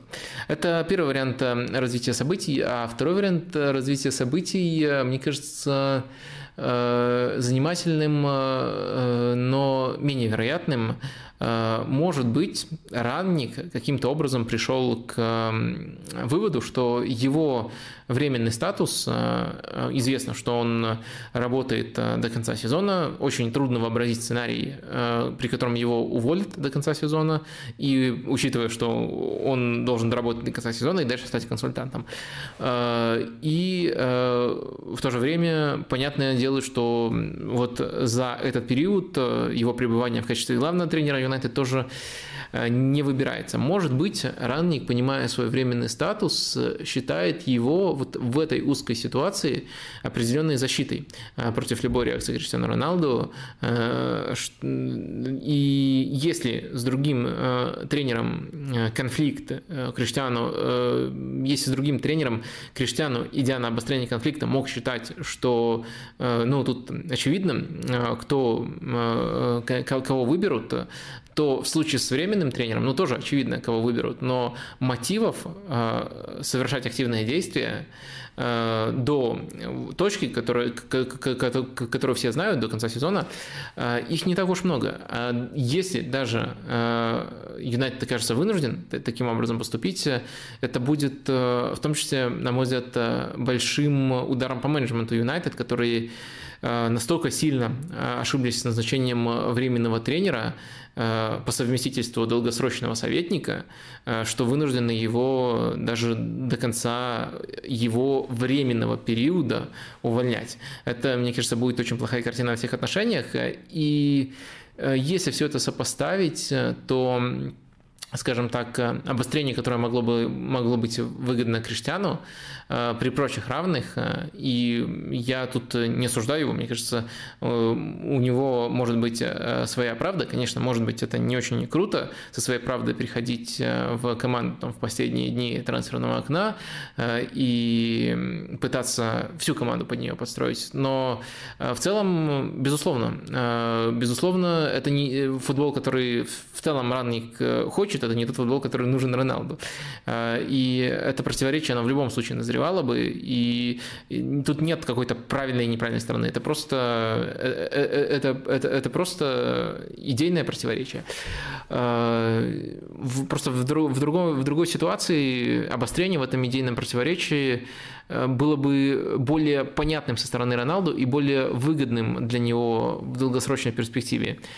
А вот э, в этой узкой ситуации, может быть, ранник понимает, что у него есть такая, э, такая странная, но все-таки определенная протекция.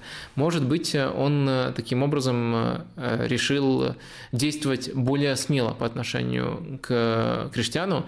И в таком случае, мне кажется, это может подарить нам невероятно интересную концовку сезона Манчестер Юнайтед, потому что использование Роналду в таком формате и, опять же, обсудив э, плюсы-минусы для Ранника для Роналду, возможно, даже Роналду не будет этому максимально противиться. Э, возможно, он где-то даже согласиться на такую роль. То есть эм, подбирать ему матчи более удобные, ротировать его с точки зрения отдыха э, в том числе, и использовать его как э, опция для очень узкого сценария. Потому что матч против Берни, там Юнайтед сыграл ничью, но это жуткая несправедливость. Там Юнайтед мог выносить, э, провел один из лучших таймов вообще при раннике. И первый тайм, там по итогам этого тайма мог быть, уже по итогам только тайма мог быть разгром, да и во втором тайме Юнайтед был лучше, просто не, не не так убедительно, как в первом тайме.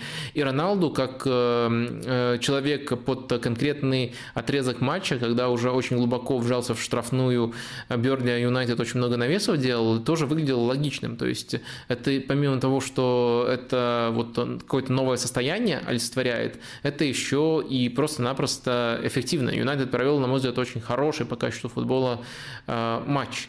И э, в целом, э, мне кажется, что некоторые интересные э, связи начинают нащупываться в Манчестер Юнайтед. Например, вот та, та конфигурация, которую мы сейчас получили в атаке, она меня очень сильно интригует. На мой взгляд, в последних матчах невероятно хорош Джейден Санчо. Э, причем даже не в матче с Саутгемптоном, где он забил э, в первую очередь, а в первую очередь против Берни, где очень-очень серьезный объем продвижения шел вокруг него. И э, он, как правило, действовал можно сказать, асимметрично относительно другого фланга. Сейчас давайте все-таки, наверное, обратимся сейчас, сейчас тут к доске. Так. Так. Я бы записал это примерно таким образом. Тут, конечно, возможны варианты относительно того, что в центре у Юнайтед, но э, был вариант и 4-3-3, и 4-2-3-1, но это не суть важно для взаимодействия на этом фланге, которые мне показались особенно продуктивными и перспективными даже в более долгую, долгой перспективе. Э, Санчо очень часто опускался за мячом примерно вот в эти зоны, и отсюда начинал Э, проходы, которые вынуждали соперника, вынуждали Бернли очень интересно на это реагировать. Во-первых, это освобождало фланг для рывков шоу, и э, если э, слишком много футболистов концентрировалось э, на Санчо, тогда шоу оказывался просто-напросто э, более свободным. Э, во-вторых, если э, недостаточной была реакция на это, если футболисты стягивались для того, чтобы и шоу, и э, Санчо встретить, тогда у Санчо открывался больше простор для того, чтобы чтобы уходить э, в центр таким образом. Э, и все это очень-очень интересно дополнялось э, продуманностью на другом фланге. Я уже употребил слово асимметричный, потому что на другом фланге э, была принципиально иная конфигурация. Далот практически не подключался вперед, э, что позволяло шоу даже стартовать в более высокой позиции для этих рывков. А Решфорд, вместо того, чтобы действовать так, как Санчо, он становился, по сути, либо дополнительным нападающим, скрытым нападающим, либо просто открывался за спину, как игрок фланговый, который вот именно на открывание нацелен. И вот эта вот динамика, она мне показалась э, очень-очень э, интересной. Понятное дело, что был еще э, Кавани, который очень много отвлекающих рывков делает.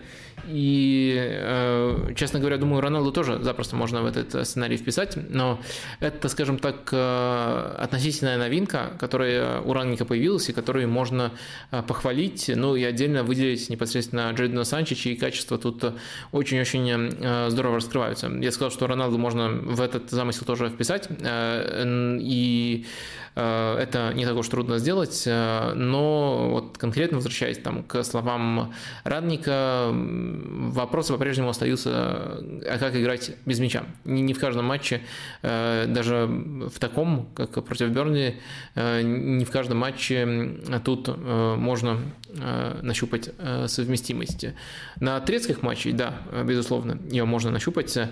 Что-то еще я хотел добавить. А, э, Хотел еще маленькое отступление сделать про э, Саутгемптон, потому что Юнайтед еще вот буквально перед нашим стримом я успел зацепить, сыграл против Саутгемптона, очень открытый матч в обе стороны, очень интересный, может быть даже потенциально в рубрике матч недели, ну, если вы просто хотите там кайфануть от футбола, насладиться, мне кажется, очень, очень такой приятный именно для такого простого просмотра матча. А, ну, я хотел пару слов про Саутгемптон сказать, потому что у них вообще а, уместились в этот отрезок матча против Юнайтед и Тоттенхэма, и там, и там они отобрали очки, и там, и там очень очень здорово сыграли.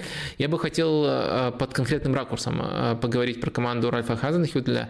Под ракурсом, э, что в плане интересности наблюдения это сейчас может быть самая классная команда Европы. Ну или там самый классный андердог Европы. Вот именно с точки зрения того, как интересно разгадывать э, тактические замыслы э, Саутгемптона. Это вдвойне удивительно, потому что раньше Саутгемптон был командой, которая регулярно получала там определенные комплименты за то, как Ральф Хазенхютель справлялся со своим ресурсом, э, и в том числе там, от нашего подкаста это несколько раз было. Но сейчас, мне кажется, мы наблюдаем нечто новое. Можно даже выделить конкретную поворотную точку. Это матч против Вестхэма с тех пор месяц или полтора полтора прошло, э, можете посмотреть в календаре. А до этого почти всегда Саутгемптон играл по своей фирменной схеме 4-2-2-2, иногда можно записывать э, как 4-4-2, если приходилось слишком глубоко Саутгемптону обороняться. Э, и у них был узнаваемый стиль, очень хороший прессинг, там со всеми немецкими чертами, но также пугающая однобокость, закованность вот в, в, в, в, это, в этот один замысел, в эту одну схему. И с тех пор э, очень много поменялось. С тех пор Саутгемптон э, экспериментирует э, даже не экспериментирует, а просто адаптируется под соперников очень здорово. И удивительно, что Хазенхютель, которого вполне справедливо можно было называть догматиком по итогам его вот работы в Саутгемптоне, наверное, просто после прихода вообще в АПЛ, сейчас у него это просто невероятно здорово получается. И в последних играх против э, Тоттенхэма и против э, Манчестер Юнайтед это буквально достигло пика. Давайте э, статической доской я постараюсь несколько идей тут проговорить.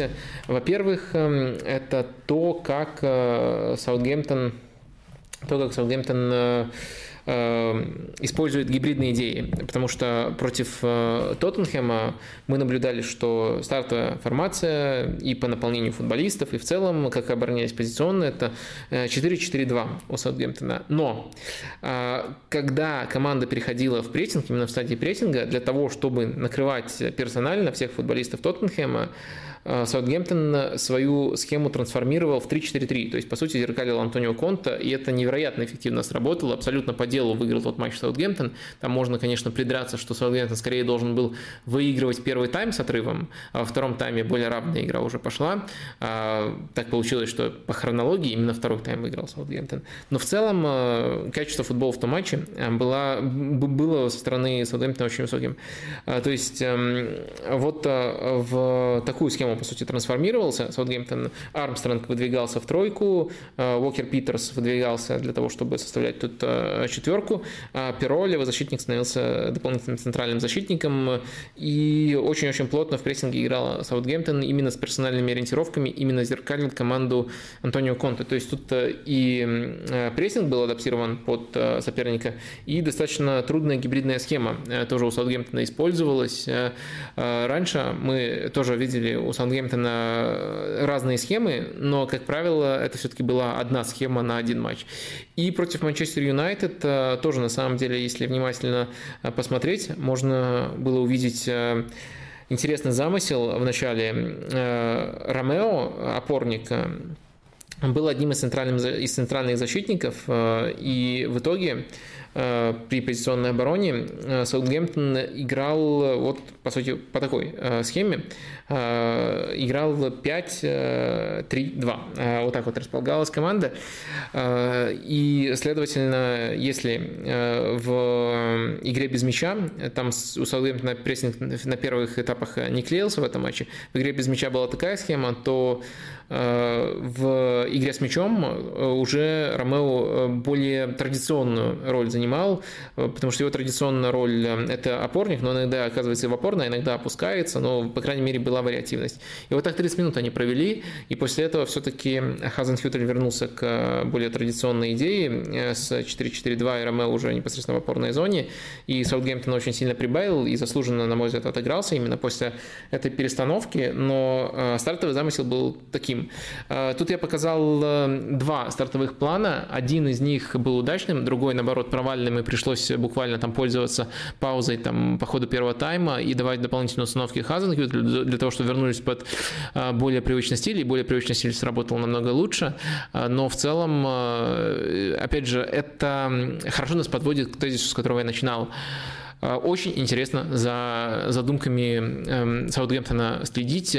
Ну и, конечно, Ромео, он поиграл на нескольких позициях, э, Орель Ромео в этом матче. Он провел просто, на мой взгляд, э, феноменальную игру, очень-очень э, сильный индивидуальный перформанс. Не могу сказать этого о нем по, по, по сезону, наверное, поэтому и цепляюсь за конкретный матч, потому что очень хороший, конкретный, очень хороший он был именно сегодня. Тем более эта игра от нас еще не убежала, она была буквально э, вот только что. Э, вопрос еще был по Манчестер Юнайтед, для того, чтобы э, закрыть эту э, тему. Есть ли будущее у Магуайра? Вот так и написано, не знаю, умышленно или нет, в МЮ. Не кажется ли вам, что такой защитник приносит пользу только в, в глубоко защитной схеме, где пять защитников и еще двое опорников помогают? В более атакующих вариантах, в более атакующих вариантах это якорь. Ну, по сути, вы в этом вопросе э, так очень завуалированно спросили, а правда ли Магуайр ну, просто дерьмовый защитник? А, потому что вот эти вот условия, которые вы описали, схема да, конкретно с пятеркой, еще двумя опорниками, специально уточнили, ну, простите, любому защитнику при глубокой обороне и при такой игре будет намного проще обороняться. И, как правило, это нужно для того, чтобы замаскировать недостатки просто-напросто не очень хороших защитников, когда ты маленький клуб, у тебя нет возможности э, купить защитника со всеми навыками, и ты вынужден это маскировать схемой и оборонительным футболом. Э, сказать про Магуайра, что он может играть только так, это, ну, честно говоря, на мой взгляд, просто-напросто неправильно. Э, мне кажется, что первый оговор, который нужно сделать, важно разграничивать Магуайра этого сезона и Магуайра в принципе. Там, даже после перехода в Манчестер Юнайтед, на мой взгляд, на каждой стадии к нему были вопросы.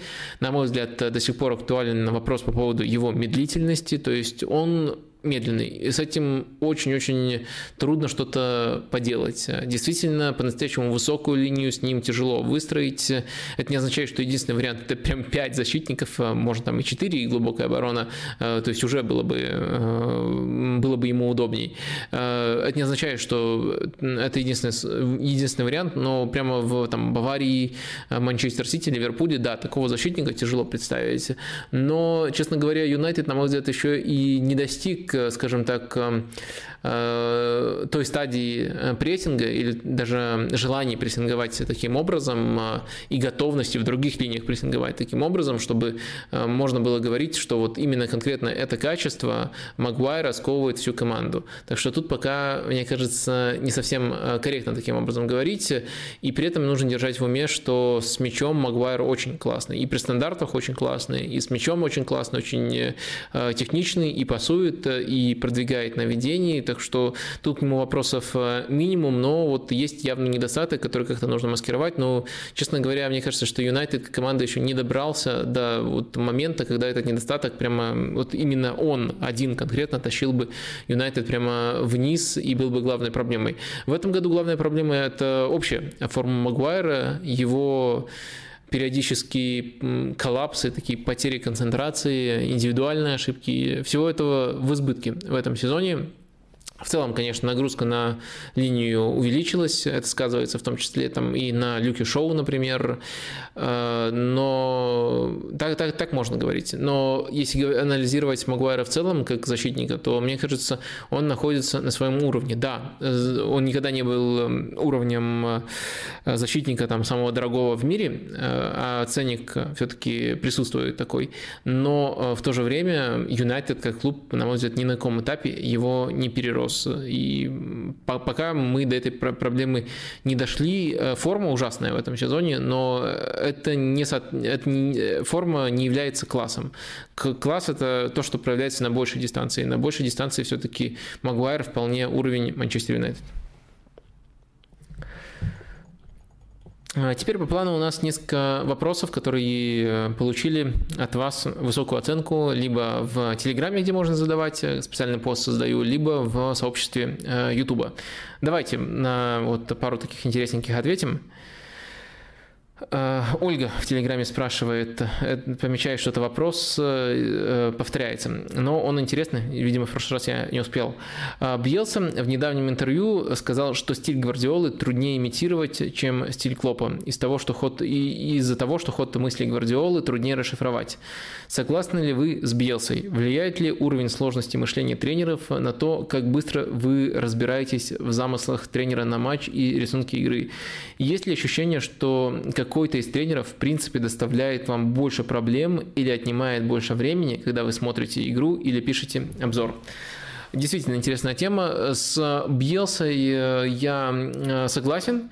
Э, согласен с тем, что Гвардиола очень трудный для чтения, но единственное, что Бьелса не добавляет, поскольку он, в отличие от меня, он прямо фанатик Гвардиолы, он очень-очень сильно от него фанатеет, он не добавляет, что это может играть и в плюс, и в минус. То есть это выливается и в то, что Гвардиоле, там, конкретно Бьелса и другим тренерам тяжелее Гвардиоле готовиться, но в то же время это выливается упоминается и в то, что мы называем синдромом Гвардиола в Лиге Чемпионов. Я думаю, тоже уже не первый раз такое понятие всплывает. Можете там погуглить. Я думаю, даже э, нагуглите, что я про это раньше писал. У Томаса Мюллера есть достаточно интересные цитаты про это. Э, так что это серьезное явление, которое уже даже добралось до игроков, до их трактовок, до их осмыслений. Э, так что я согласен с этим тезисом, но я не согласен с тем, что это обязательно нужно преподносить как плюс. Что касается второй части вопроса, про то, насколько тяжело писать обзоры на тренеров, которых легко, трудно прочитать, э, тут э, все-таки нужно проговорить важную деталь. Мне не обязательно понимать, что задумал тренер. Мне обязательно описать, э, конечно, это, это, это большой бонус понимать, что задумал тренер, если он даст ценный там э, послематчевый комментарий, э, это, это очень сильно поможет там и мне, и цельную картину всем создаст. Но мне не обязательно понимать, мне не обязательно это гадать. Я не могу залезть к нему в голову, я изначально это понимаю. Мне важно описать то, что в итоге из двух тренерских идей сложилось тот рисунок, который, который появился у команд.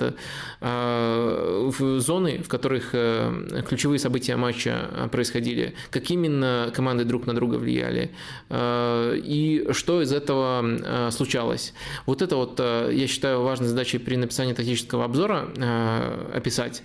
Но в то же время для того, чтобы это все описать, обязательно, вообще не обязательно понимать, э, что из этого просто э, родилось э, на ходу, было чуть ли не чистой импровизацией. Это важно описать, даже если это импровизация, но если это повторялось по ходу всего матча. То есть, если не один эпизод, если это влияло на то, как складывалась эта встреча. Даже если это просто исходит не, из трени- не от тренера, а от естественных качеств футболистов, от того, как они прочитали ситуацию непосредственно на поле. То есть, вот это вот главное описать. А четко-четко понимать, что из этого тренерские идеи, что из этого не тренерские идеи, это не так уж важно. В этом плане нет более трудных э, и менее трудных тренеров про разбор. Как мы все-таки можем понимать, что из этого тренерские идеи, э, что из этого не совсем тренерские идеи, ну это же интересно в этом разбираться, поэтому запрос на это, безусловно, есть. Просто не, не обязательно абсолютно в каждом разборе это описывать. Описать важно рисунок матча и то, почему его содержание получилось таким. Потому что сначала мы раскусываем содержание, потом отвечаем на вопрос, соответствует ли это содержание итоговому результату. Это тоже важные моменты, э, но вот эта вот тренерская идея, она не обязательно должна быть э, описана, э, но если мы смотрим за действиями тренера последовательно в большом количестве матчей, то эм, некоторые аспекты мы можем, безусловно, вот за счет этой дистанции выделить как явно тренерские. Если где-то тренер, либо там его помощники, его игроки нам подсказывают своими комментариями, что вот это было частью замысла, это тоже очень полезная информация, и мы все все это впитываем, впитываем, и в итоге получаем э, ну, не стопроцентно четкую картину разделения вот этой, э, того, что рождается хаосом, либо импровизацией, и того, что непосредственно исходит от тренера. Но э, неплохую степень достоверности мы тут все-таки на дистанции вырабатываем. А в конкретном матче, мне кажется, э, это не так уж важно. Мне кажется, важно описать именно саму картину. Следующий вопрос, он был задан в сообществе в Ютубе. Мистер Дум его задает там а, и говорит, что тут два вопроса. Один актуальный, второй совсем не популярный. Ну, попробуем быстро на два ответить. А, первый вопрос. Считаете ли вы тандем Мадрида э, с папой Карлой, с Карло Анчелотти, жизнеспособным еще, еще во втором сезоне? Э, то есть не, не в этом, а в следующем получается. Э, и дальше там э, некоторые пояснения идут. И еще дополнительный вопрос э, к этому первому вопросу. Нужен ли Мадриду уже системный тренер, ведь такового не было со времен Жозе, чтобы выигрывать э, и без потери ведущих игроков, а, или хотя бы выглядеть не так безнадежно, как с э, Бильбао. Ну, тут, во-первых, нужно отметить, что до этого был суперкубок против Бильбао, где Реал выглядел далеко не безнадежно, так что не нужно переоценивать. Возможно, вопрос просто был задан после конкретного матча, так что не нужно там переоценивать этот конкретный матч. Во-вторых, не нужно называть Жозе системным тренером. Мне не кажется он системным тренером. И и у него в, в атаке просто тотальная бессистемность. А если говорить об оборонительной организации, то она у Карла Анчелотти сейчас не хуже. Не хуже уж точно, чем у нынешнего Жозе. Так что ну, вы тут, опять же, свою собственную трактовку системности используете, которая отличается от той, которую мы достаточно детально обсуждали ранее. Я не настаиваю, что только так нужно использовать термин, но, по крайней мере, я достаточно подробно пояснял, в чем тут отличие. И это также важно для ответа на ваш вопрос, потому что в целом, мне кажется, Мадрид очень давно существует без э, тренеров такого типа. А, потому что и Пелигрини тоже мы относим э, в абсолютно другую категорию, и там, понятное дело, Жозе и Анчелотти, там, ну, была попытка с Лапитеги, вот если вы ищете системного тренера в реале, то вот Лапитеги был таким, и это не очень долго продлилось, э, там, Зидан Анчелотти, э, это понятное дело, мне кажется, что мало просто пригласить системного тренера, и весьма показательно, что Нагельсман в свое время даже из Хофенхайма отказывал мадридскому Реалу.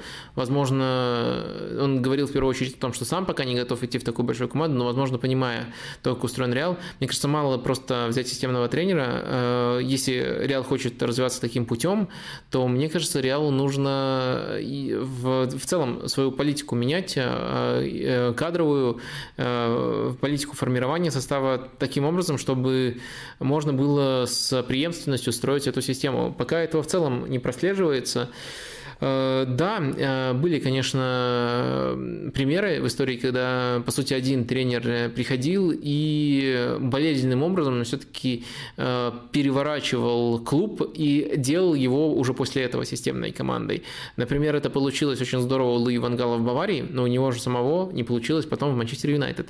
То есть можно это сделать путем болезненного приглашения системного тренера и какого-то вот переходного периода. Но в целом это эффективнее сделать поменяв э, общеклубную стратегию. Пока Флорентино Перес руководит Реалом, э, и пока вот мы наблюдаем слухи, которые сейчас, сейчас э, постоянно доносятся, там про Мбаппе уже практически свершившийся факт, еще, возможно, Холланд будет.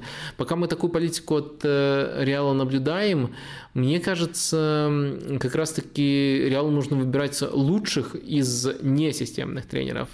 И в, в этом плане, мне кажется, Анчелоти отлично справляется и, наоборот, э, отвечает критикам, потому что то, что он в этой категории хорош, мы, э, ну, никто не сомневался, если говорить глобально. Э, начали сомневаться в том, что до сих пор ли он хорош, ну, этот сезон вряд ли это его лучшая работа, ну, вот начиная, наверное, с Баварии, ну, в смысле, в, в Баварии был провал, и после этого, ну, не очень было много поводов восхищаться Анчелоти, и сейчас э, очередной э, повод присутствует. И, конечно же, один матч это не перечеркивает. Так что да, я вижу Анчелоти и на второй сезон в Реале, и я пока не вижу у Реала в целом желания идти этим путем, а редкая попытка пойти таким путем, она обернулась чуть ли не главным провалом Реала за последнее время.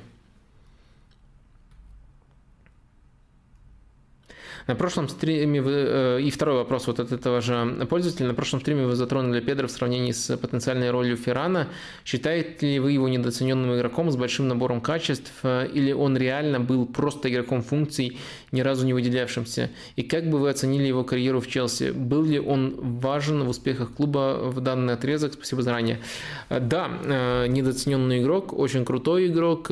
Понятное дело, что он был окружен настолько настолько технично безупречными партнерами, что, наверное, в Барселоне особенно, э, что, наверное, у него не было, не, не было никакого другого пути, кроме как быть просто недооцененным, э, но мне он очень сильно нравился, и даже если говорить о том, как Э, и даже если говорить о том, о его именно индивидуальных качествах, то есть что отмечать. Например, меня очень сильно впечатлило, что Алексис Санчес, когда попал в Барселону, он начал э, рассказывать про то, какой у кого удар. И он сказал, что он учился улучшать свой удар именно от э, Педри. То есть выделил двух футболистов, Месси и Педри простите, Педро, Педро Родригеса, а то ну, просто оба игрока Барселоны ассоциируются. А, и вот этого, например, поставленность удара, это то, что можно даже в техническом плане, а, даже в сравнении с суперзвездами у Педро Родригеса выделять. Ну и в целом его движение, его работа на команду, это всегда было, было невероятно важно в Челси. Вы конкретно этот период спросили. В первом чемпионстве Конте он сыграл, на мой взгляд, очень важную роль. Э, дальше разные отрезки были, не всегда стабилен, но э, мне кажется, что всегда он был очень э, полезен и скорее зависело там, от конкретного тренера, насколько именно это реализуется. реализуется.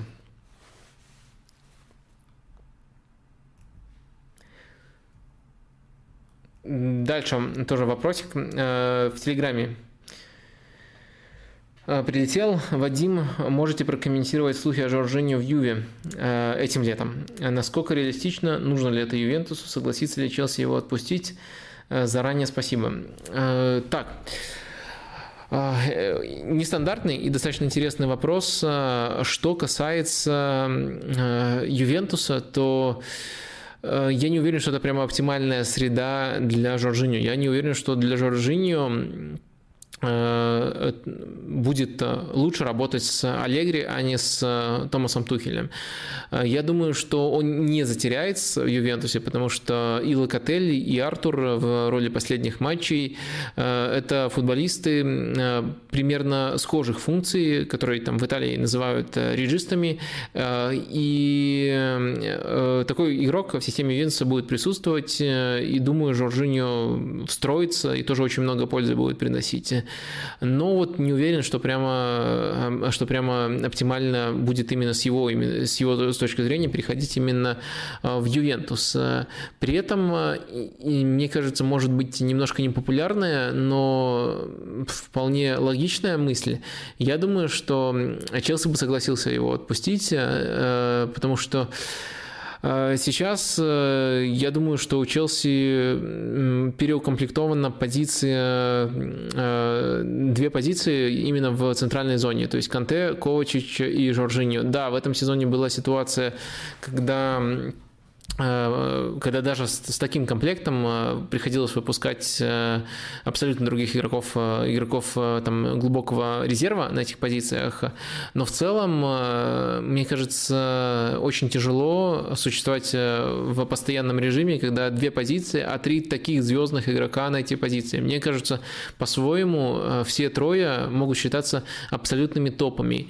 И пока, на самом деле, мне кажется, и Э, со стороны другие клубы их тоже оценивают как топов. Э, и Челси было бы выгодно Э, отпустить одного из них, э, но при этом э, не проиграть очень сильно с точки зрения своего состава. И, может быть, даже где-то выиграть, потому что, ну, тут еще нужно сочетать, сочетать их как коллектив, потому что, потому что кто-то из них может быть недоволен из-за того, что, ну, если сложится ситуация, когда абсолютно все здоровые, трое здоровые на продолжительном отрезке, кто-то из них может стать своим статусом недоволен, и, с одной стороны, это очень здорово иметь э, такой запас на этой позиции и такую возможность для тактических игр на этой позиции. С другой стороны, э, это очень долго, это, это трудно сочетать очень-очень долго. И постепенно такой момент может настать, и э, дальше вопросы будут упираться в кого менее, кого более безболезненно и наиболее выгодно можно продать в таких условиях. Ну и почему бы не Жоржиньо, э, именно учитывая, что у Челси уже э, есть э, такой задел на этих позициях. Так что, думаю, тут есть почва для рассуждений, но тут нет однозначного ответа. То есть у всех сторон есть плюсы и минусы, и их нужно сопоставлять. Еще один вопрос, который был в сообществе YouTube задан. Вопрос по Стефану Деврею. У него было несколько сезонов на топовом уровне, но в этом сезоне кажется, что он стал больше ошибаться, и два его напарника, напарника играют увереннее. Согласны ли вы, согласны ли вы или у вас другое впечатление от Деврея? Как вы объясните причину спада, если он действительно есть? А, во-первых, хочу очень сильно плюсануть к тезисам про топовые сезоны Деврея. Мне кажется, очень недооцененный защитник. Э, подбирался он даже к уровню, может быть, лучшего защитника в мире на, на каких-то отрезках. Э, и помимо того, что он очень хорошо играет, у него еще очень э, интересные методы подготовки к матчам. Можете просто поискать, про это есть отдельные статьи. У него есть персональный тренер, именно персональный тренер-аналитик, с которым они и разбирают его перформансы, э, то есть настолько он э, сам, без его интереса это было бы невозможно так глубоко, так, так глубоко погружаться в его собственные матчи и готовиться к соперникам тоже с этими советами, так что э, мне он очень симпатичен и отношением к делу, ну и непосредственно уровнем, который он показывал в последние сезоны. Что касается спада в этом сезоне, то скорее я соглашусь, но мне кажется, у этого спада нет э, э, системной причины. То есть э, Интер практически не изменился, Деврей в принципе делает то, что обычно, но он немножко утратил стабильности, и я бы это связал с тем, что он получал травму в этом сезоне, такую, которую не получал в, в двух предыдущих э, при Конте и, в принципе, давно не получал. На самом деле, я даже специально, прочитав этот вопрос, немножко заинтересовался и посмотрел, когда он последний раз э, так много матчей э, пропускал из-за травмы за один сезон. И это было, сейчас, наверное, барабанная дробь тут не помешала бы, это было в Лацио. И кто же тогда был тренером Лацио, интересно? Ну, не буду тут интриговать. Им был Симона Инзаги. И, опять же, тут боюсь задеть не на свою территорию, но э, э, сама травма этого сезона указана, указана как мышечная усталость. И очень-очень велик соблазн искать причины спада. Понятное дело, то, что он столько пропустил, по своим меркам столько, это не может э, не влиять в целом на его восприятие по ходу этого сезона, на его готовность по ходу этого сезона. Это влияет не только на тот отрезок, которого он лишился, но и на матчи, в которых он непосредственно участвовал. И очень велик, конечно, соблазн, учитывая все эти факторы, э, сказать, что что-то вот именно в подготовке э, то э, что-то именно в режиме физической подготовки, что было у Конте, отличается от того, что было у Энзаги, и приводит к не очень хорошему, э, не, не очень хорошей работе с теми талантами, которые есть у Стефана Деврея.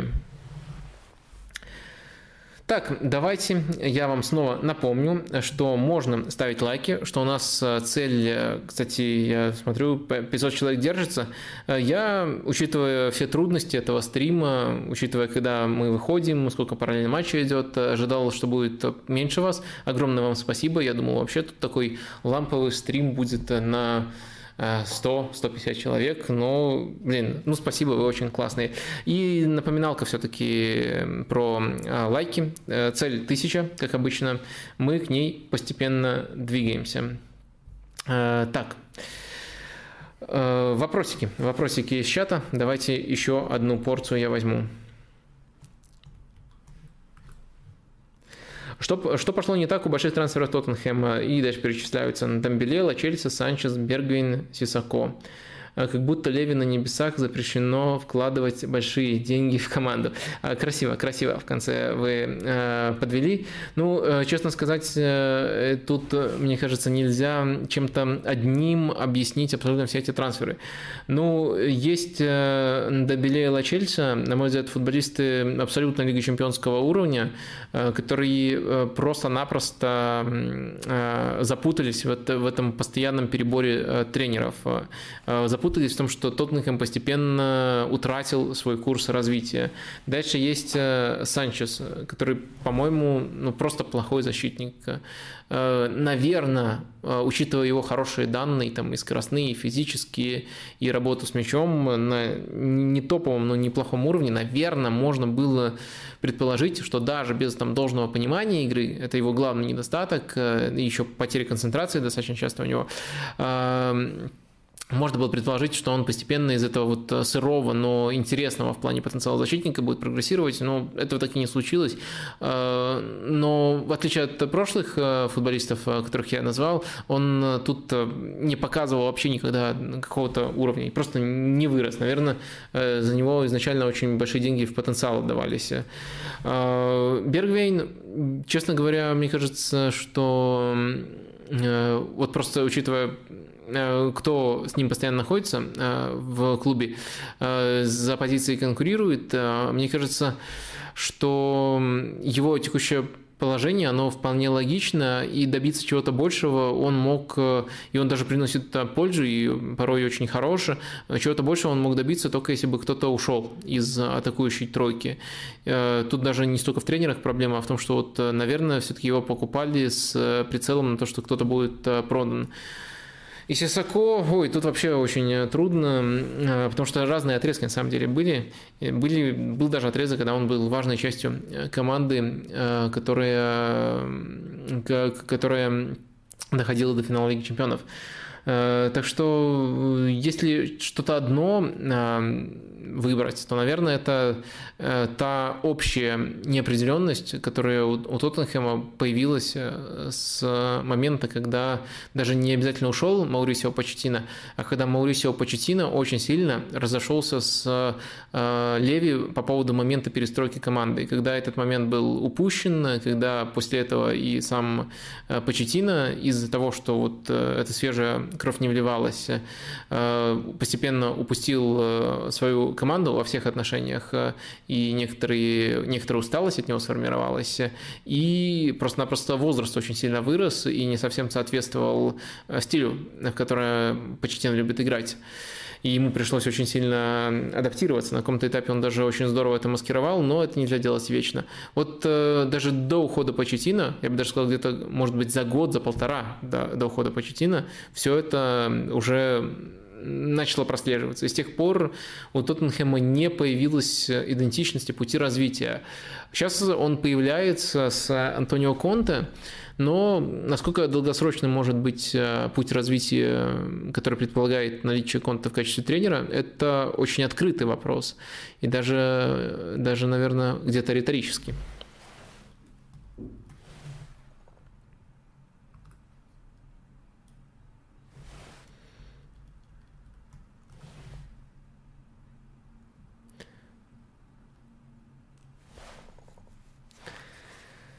Вадим, МЮ только что сыграл в ничью. Сори за спойлер тем, кто не хотел смотреть, э, тем, кто хотел посмотреть матч записи. Как считаешь, в чем причина их неудачи? Э, и дальше пояснение, но как фанат Челси очень рад, что они оступаются. Ну, мне кажется, вы льстите Манчестер Юнайтед, э, что вообще льстите тем, что вообще оглядываетесь на них. Мне кажется, Челси не должен оглядываться ни на Манчестер Юнайтед, ни на Арсенал, ни на Тоттенхэм. Ну, у Челси самое понятное место в этом сезоне английской премьер-лиги. И, и, в принципе, на Ливерпуле Манчестер Сити тоже особо оглядываться не стоит. Э, зато можно э, там интриги в Лиге чемпионов разрешать, э, в клубном чемпионате мира, о том же. А что касается United, э, то, ну, если вы хотите длинную версию, тогда проследите апдей, апдейты, которые были у нас вот э, по ходу, по, по ходу, скажем так, работы Ральфа Ранника. Там э, на разных стадиях разные проблемы, либо одну более широкую проблему мы уже очень-очень часто раскрывали. Из нового я уже коротко отметил, на мой взгляд, Миддлсбро и Бернли это просто недоразумение. В смысле, не команда недоразумение. А, то, что Юнайтед не выиграл в этих матчах, это недоразумение. Юнайтед мог громить соперника в, этих матчах, и, может быть, даже добавлять уверенности. Саутгемптон очень хорош сейчас, э, и матч был двусторонним. А, мне кажется, что там, наверное, ничья справедлива, но также абсолютно любая команда в этом открытом рисунке могла выиграть. И э, я бы не хотел делать каких-то Э, глобальных эм, выводов э, именно по кризисности Юнайтед, именно на фоне Саутгемптона, потому что он в целом хорош в последнее время. на выходе мы получаем э, достаточно глубокие проблемы и очень э, трудные для трактовки последние матчи. Есть э, матч не лучше с Саутгемптоном, который, который сам по себе еще очень хорош. И есть матчи против Миддлсбро и Бернли, которые не были выиграны, но были просто отличными с точки зрения качества игры. То есть можно даже заподозрить в этом позитивную динамику. То есть проблемы раньше обсуждались, позитивная динамика, ну, о которой нужно говорить с Э, огромной осторожностью, потому что матчи неоднозначные для трактовки, она, ну, наверное, присутствует. Вот такая картина по Юнайтед. Вадим, на ваш взгляд, э, прессинг мы Бьелса подошли бы Лейпцигу? Нет, Лейпциг э, и вся система, которая построена у Red Bull, основана на зонном прессинге, у Бьелса персональный прессинг, мы как-то уже обсуждали и отличия, и вообще детали всего этого. Майк Бассет или Гаррет Саутгейт? Э, Майк Бассет, конечно же. Какое у вас отношение к карьере Александра Киржакова? Раскрыл ли он свой потенциал? Является ли он лучшим э, нападающим в истории России? Ой, ну, лучший нападающий в истории России это э, супер э, с точки зрения того, кого мы сюда заносим. Раскрыл ли он свой потенциал? Э, думаю, даже несколько раз раскрыл, потому что ранний Киржаков, поздний Киржаков э, – это очень-очень разные футболисты, и, э, наверное, самая интересная версия была у Лучана Спалетти, когда он чуть ли не, не ложную девятку играл, и э, я, я, я, я помню, что даже вот Майкл Кокс, когда у нас был интервью, он сказал, что ему очень запомнился тогда Киржаков, и ему даже Киржаков симпатичен. Так что, думаю, думаю раскрыл отношения действительно, если не как к лучшему, то как к одному из лучших нападающих э, российской истории. И, может быть, э, может быть, еще немножко непонятому, потому что, мне кажется, его карьеру воспринимают э, более линейно и не видят в нем одного, там, не видят в нем там двух или даже трех перерождений.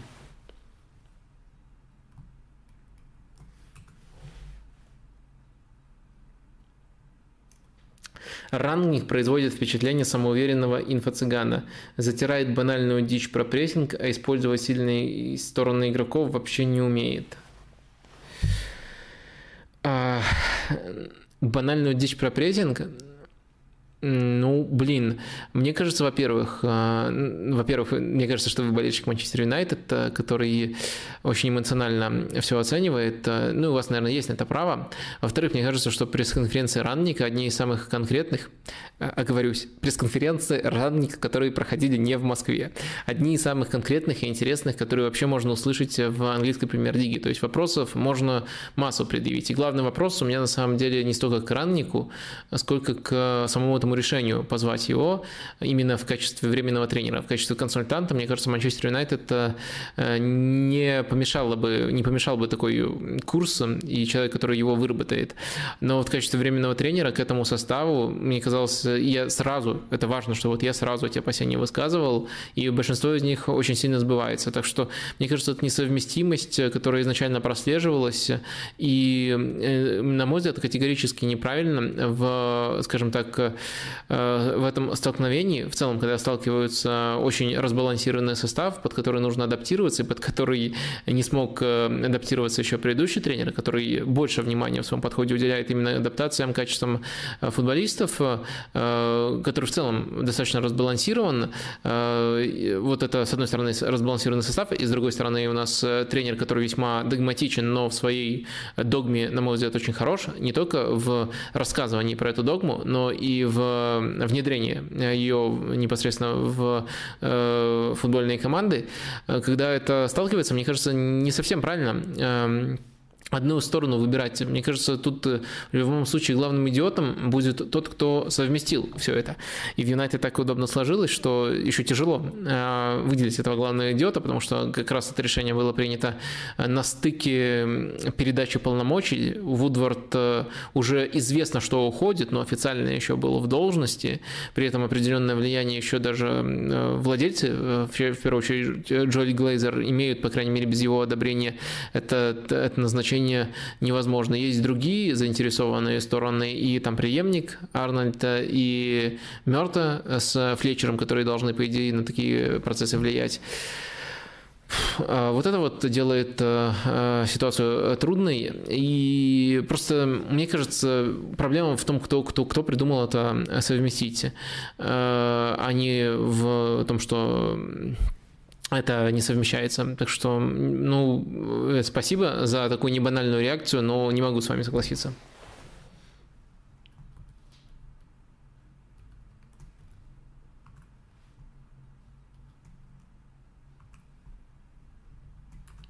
Как вы оцениваете работу Нагельсмана, что он изменил, на ваш взгляд? Много обсуждали, что он изменил. Работу оцениваю как э, гениальную. Наверное, вообще уже много-много лет подряд оцениваю как гениальную.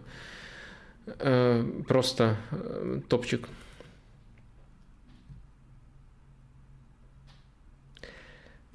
Так.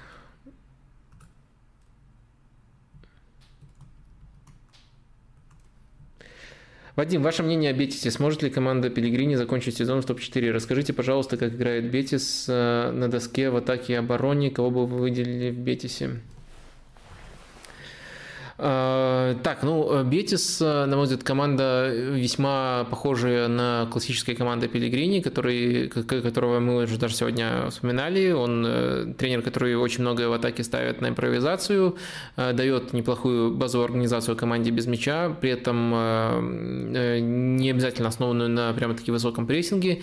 А в атаке действительно очень много на импровизацию у него замешано, и в Бетисе и состав под это подходит, э, и в целом э, достаточно, э, достаточно неплохо эти принципы прижились у Пелигрини. Долго на доске я, конечно, объяснять не буду, сейчас в общих чертах покажу вам, но перед тем, как перейти, еще поясню, что, на мой взгляд, место в топ-4, конечно же, сильно льстит Бетису. То есть, на мой взгляд, это не четвертое, и уж тем более не третье, и даже там, не пятое, может быть, вот уже за шестое место по качеству игры они могут бороться там, чемпионате Испании, но текущая позиция им льстит, при этом команда хорошая, качественная, узнаваемая, вполне, а, вполне э, достойная ассоциироваться с Пелигрини.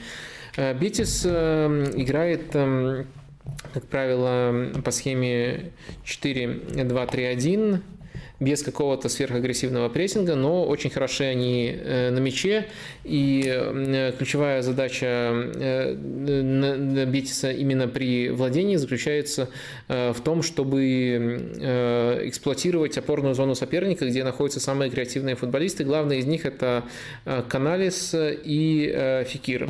Следовательно, в более высокие позиции поднимаются крайние защитники. Один из игроков этой атакующей тройки открывается Э, более, э, более даже не смело, а просто иначе, не в опорной зоне, а уже скорее как второй нападающий, больше рывков делает. Но два креативных игрока, две десятки, именно когда бьете в стадии атаки, там постоянно присутствуют, и, как правило, это каналис Фикир.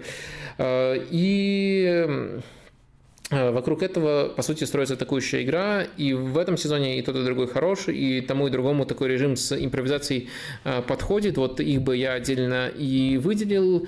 Если я э, ничего не путаю, то Фикир матч с «Зенитом» должен пропускать, если кому-то важно, первый уж точно. Это, безусловно, очень-очень серьезная потеря, которая влияет на соотношение сил во всей паре. Что касается еще одного важного момента, это то, как Пелигрини пытается проявлять тактическую гибкость. Э, по сути, э, она в Бетисе сводится, она достаточно простая, но в то же время, учитывая, что команда уже сыгранная во всех стадиях, э, весьма понятная, она неплохо работает. Гибкость сводится к позиции Каналиса. Просто Каналис может приходить и быть десяткой из двух позиций. Первое – это более смелый вариант, такой романтичный, из опорной зоны, и тогда центр более открытым становится, но больше игроков в атаке, и э, хорошо тут заполняются непосредственно э, зон, зоны в опорной, которые так важны для Бетиса. И э, второй вариант – это когда Каналис два опорника чистых, и такого не случается, и когда Каналис левого фланга смещается. Вот это дает Бетису некоторую вариативность, более оборонительный, более атакующий вариант. Команда очень простая, но очень хорошая как раз-таки тут вот мы вспоминали про, про раннинг, где нет сочетаемости состава с тренером, с тренером, с его идеями, то тут, мне кажется, она чуть ли не идеальная. При том, что там вот э, мы еще тоже сегодня вспоминали там а, трудность логики тренерской. Мне кажется, у Бетиса она предельно простая, но уже команда хорошо развилась в рамках этой парадигмы. Ждете возобновления РПЛ? Это вопрос и три смайла. Да, конечно, жду, без смайлов. Буду ли смотреть Супербоул? Нет, э, не буду смотреть Супербоул. Он вроде в начале недели, э, но мне никогда не было интересно это. Можно, может, потом гляну рекламы на Супербоуле. Какие были? Про Лэмпорда и Эвертона в общих чертах э, я отвечал уже. Такой вопрос тут был. Отвечал, когда назначение было.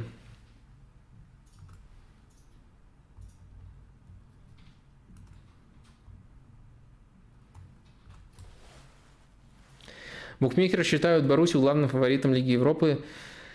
Э, Барса настолько слаба, что не способна победить команду Розы. Посмотрим, способна ли Барса вообще Наполе победить. Э, но в целом, да, мне кажется, что Боруссия один из фаворитов. Единственное, только сейчас у нас э, есть возможность в Бундеслиге сравнивать с Лейпциг с Боруссией.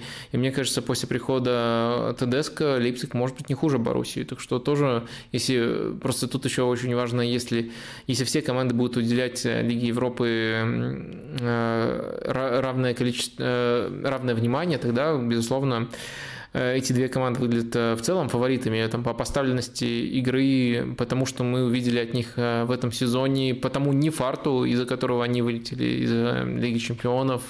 Вот они, конечно, фавориты. Что касается Барсы, то Барса прибавляющая, и команда прибавляющая, и по потенциалу, наверное, сейчас, особенно после зимнего окна, безусловно, может догнать и перегнать, но прямо сейчас, наверное, это адекватная оценка.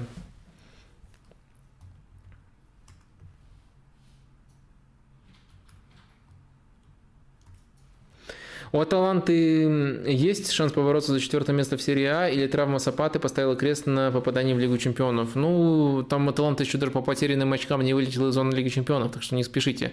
Да, безусловно, мне кажется, Аталанта не фаворит в этой борьбе, трудный у них сезон в целом. При этом травма Сапаты – это не факт, что прямо э, приговор. Э, ведь э, важно понимать, что в Аталанте есть просто нет чистого нападающего. Даже сам Сапата, когда играет нападающего, он иногда, иногда действительно в редких матчах играет как чистый нападающий, простите за, за, за такое логическое противоречие, но я сейчас поймете, к чему я это говорил, но иногда даже сам Сапата играет ближе к левому флангу, а у Аталанты есть просто атакующая тройка, и эта атакующая тройка, в зависимости там, от соперника, доступности футболистов, может очень сильно меняться по своему набору, по, по качествам, которые они дают. Это может быть э, э, ложная девятка и два созидателя, либо там это может врывающийся из глубины Пашалич э, и два футболиста, которые играют уже, по сути, э, скрытых нападающих. То есть там по-разному очень может э, все строиться, и очень много разных вариантов уже наиграно непосредственно у Гасперини. И, следовательно, тот же Сапата, когда он здоров, он конкурирует не за конкретное место, не с конкретным игроком, а, с, э, а, а, а просто за, за то, чтобы попасть в саму тройку. И все футболисты, которые есть на эти позиции, в Атланты конкурируют за то, чтобы попасть в эту тройку. Так что, с одной стороны, вот такая гибкость, она может немножко завуалировать проблему. С другой стороны, э, важно понимать, что такого, как Сапата, в этой тройке нету. Там тот же Муриэль, которого тоже можно к нападающим причислить, понятное дело, со всеми оговорками, которые я только что сделал, э, он другого, другого типажа игрок. Эм, так что мне кажется, что это важное событие, но надо его поместить в контекст того, как играет Аталанта, и тут не до конца.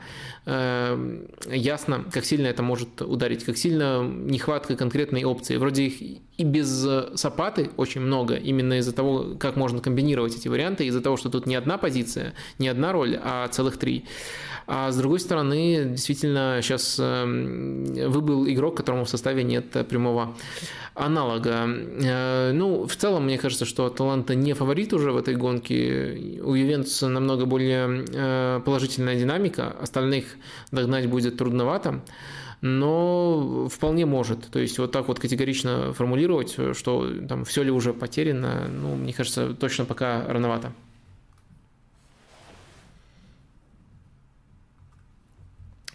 Вадим, как тебе действия Майкла Оливера? Судья топчик или придумчик?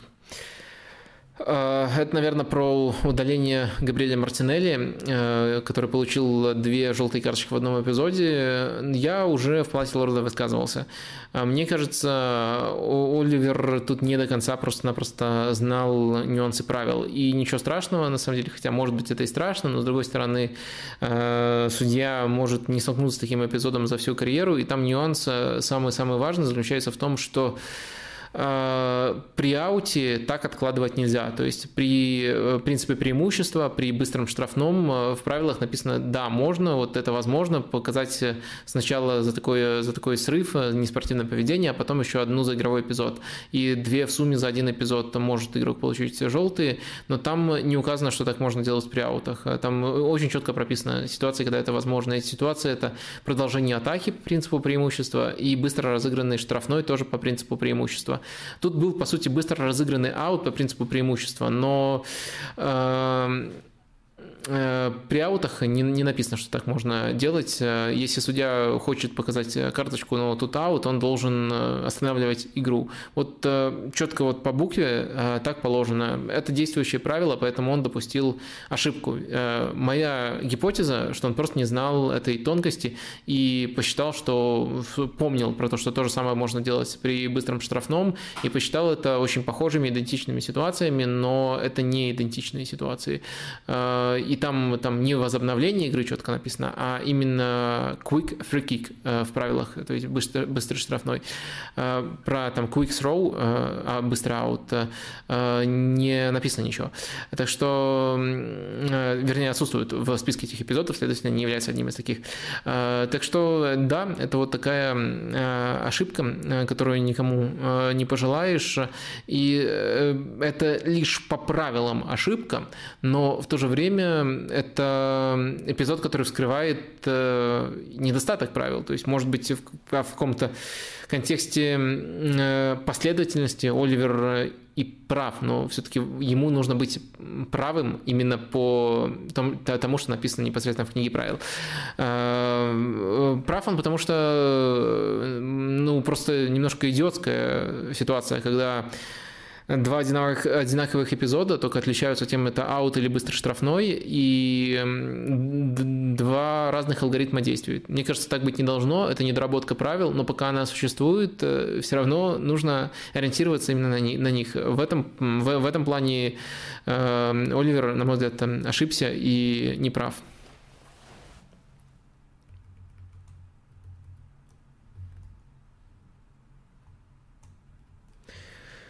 Как думаете, с чем связано то, что допинг в футболе не так часто попадается? С тем, что медслужбы лучше, э, чем э, в федерациях олимпийских? Ну, мне кажется, тут есть два нюанса, которые ситуацию сглаживают. Первый – это Э, то, как выборочно футболистов тестируют. Э, то есть э, есть огромная вероятность, что ты сезон можешь провести там с маленьким количеством проверок, либо вообще без них. И такой вероятности нету у спортсменов в более индивидуальных видах спорта. Это первая особенность. Вторая особенность Эм, какой конкретно допинг нужен в футболе? Ну, и эм, важно же понимать, что допинг одного игрока, э, допустим, для повышения выносливости, он мало что изменит. Для того, чтобы э, допинг в футболе серьезным образом повлиял на, э, на результаты матчей, мне кажется, нужно применять допинг всей командой с осознанием еще что, э, с, вернее, не с осознанием, а просто сознанием того, что еще и тренер э, не принимает, но понимает, что его команда на допинге, и под это подстраивает свою тактику, допустим, там особенный вид прессинга, который там до конца матча не стихает. Вот только в таком рисунке Э, допинг может в футболе оказать э, влияние и то более косвенное, чем э, в других видах спорта, не гарантировать там результат, не гарантированно улучшить результат, а просто создать какой-то такой э, бонус, который еще попробуй используй. А если это индивидуальное решение конкретного игрока, э, ну, мне кажется, в этом нет смысла. И попадаются как раз-таки на допинге в футболе те, кто каким-то другим э, способом, по, каким-то другим мотивам к нему пришел. Там таблетки для похудения, там около Туре были. Случай Ананы тоже, знаете, что еще? Ну, несколько несколько наркоманов попадались на допинге в футболе, но тоже они не для того, чтобы давать себе преимущество это делали. А, так что тут э, два, две, две причины. Во-первых, э, конечно, хуже тестируют. Во-вторых, э, мотив не такой сильный для того, чтобы принимать допинг. Ну и, может быть, еще как дополнительную причину, там, под причину выделить то, насколько трудно все это провернуть, насколько это должно быть выстроено. Конечно, на нас в России этим не удивишь, что можно выстроить скажем так, э, целую команду, э, целую систему, целую команду на то, чтобы применять допинг, но в целом э, это все-таки от других видов спорта отличие. Тут нужно единство команды, а не просто единичный случай. Единичный случай, он бессмысленный, как правило, не связан с попытками улучшить свой результат.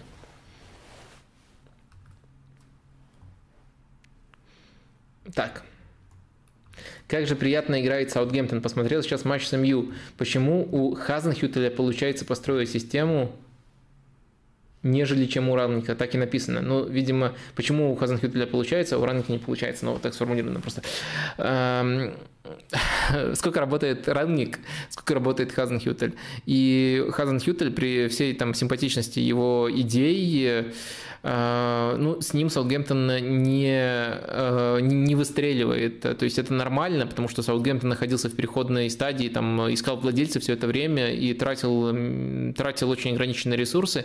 И результаты Хазенхютеля нормальные, там, можно сказать, выше среднего, но не какие-то грандиозные. И качество футбола, оно симпатичное, и стиль футбола симпатичный, но качество футбола, оно вот соответствует примерно результатам. Э, и вот сейчас еще не прорыв, но очень хороший отрезок, и по таблице идет вверх Саутгемптон, и хорошие матчи выдает э, против топов. И я с вами согласен, что очень классно, симпатично играют. Э, но вот это главный вопрос. Э, и он главный по ряду причин. И потому что у Хазенфютля было время даже вот в рамках ограниченных ресурсов подстраивать команду под... набирать команду тех футболистов, которые удобны его футболом. У Радника такой возможности э, нету. Так что очень банальный ответ на ваш вопрос, но от него никуда не уйти.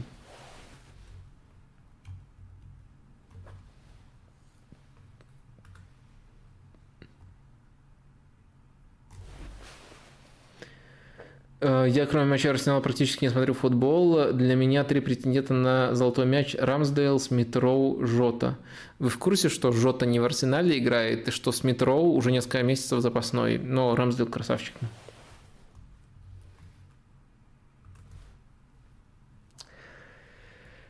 А, как думаете, кто дойдет до финала ЛЧ, судя по игре сейчас, и почему это снова Манчестер Сити и Челси? Ну, я уже говорил миллион раз, какой непредсказуемый турнир Лиги Чемпионов. Э, ну, здорово, что вы уточнили по игре сейчас. В такой формулировке я готов ответить э Ливерпуль и Бавария.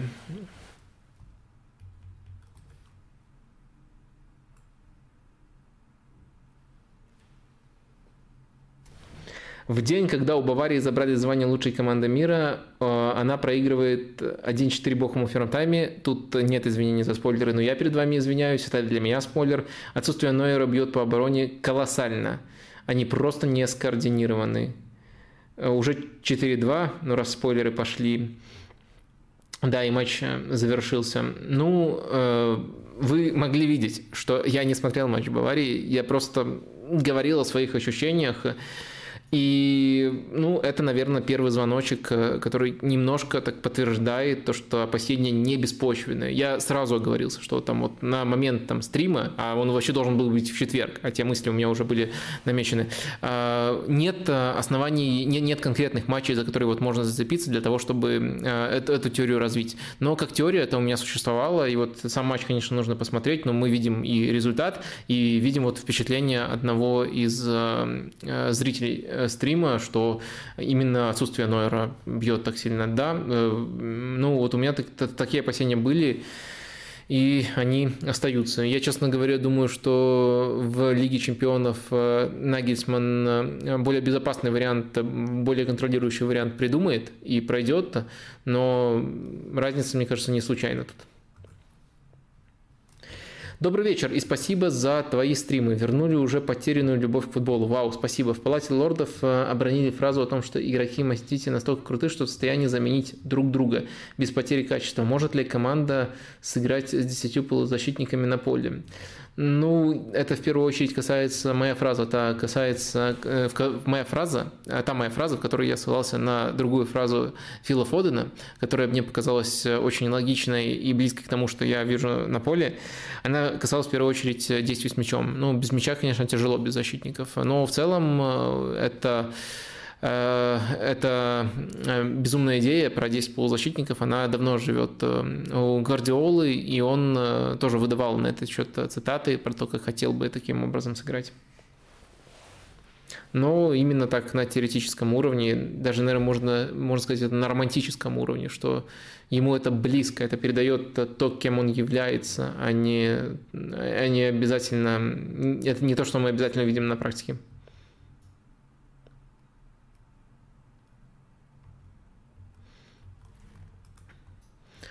Как похудел, уже, уже отвечал.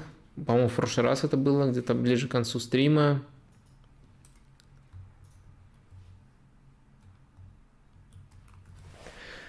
Вадим, что случилось с Марсело? Некогда его называли лучшим крайним защитником мира, но по достижении 31 года, всего 31 года он стал сдавать.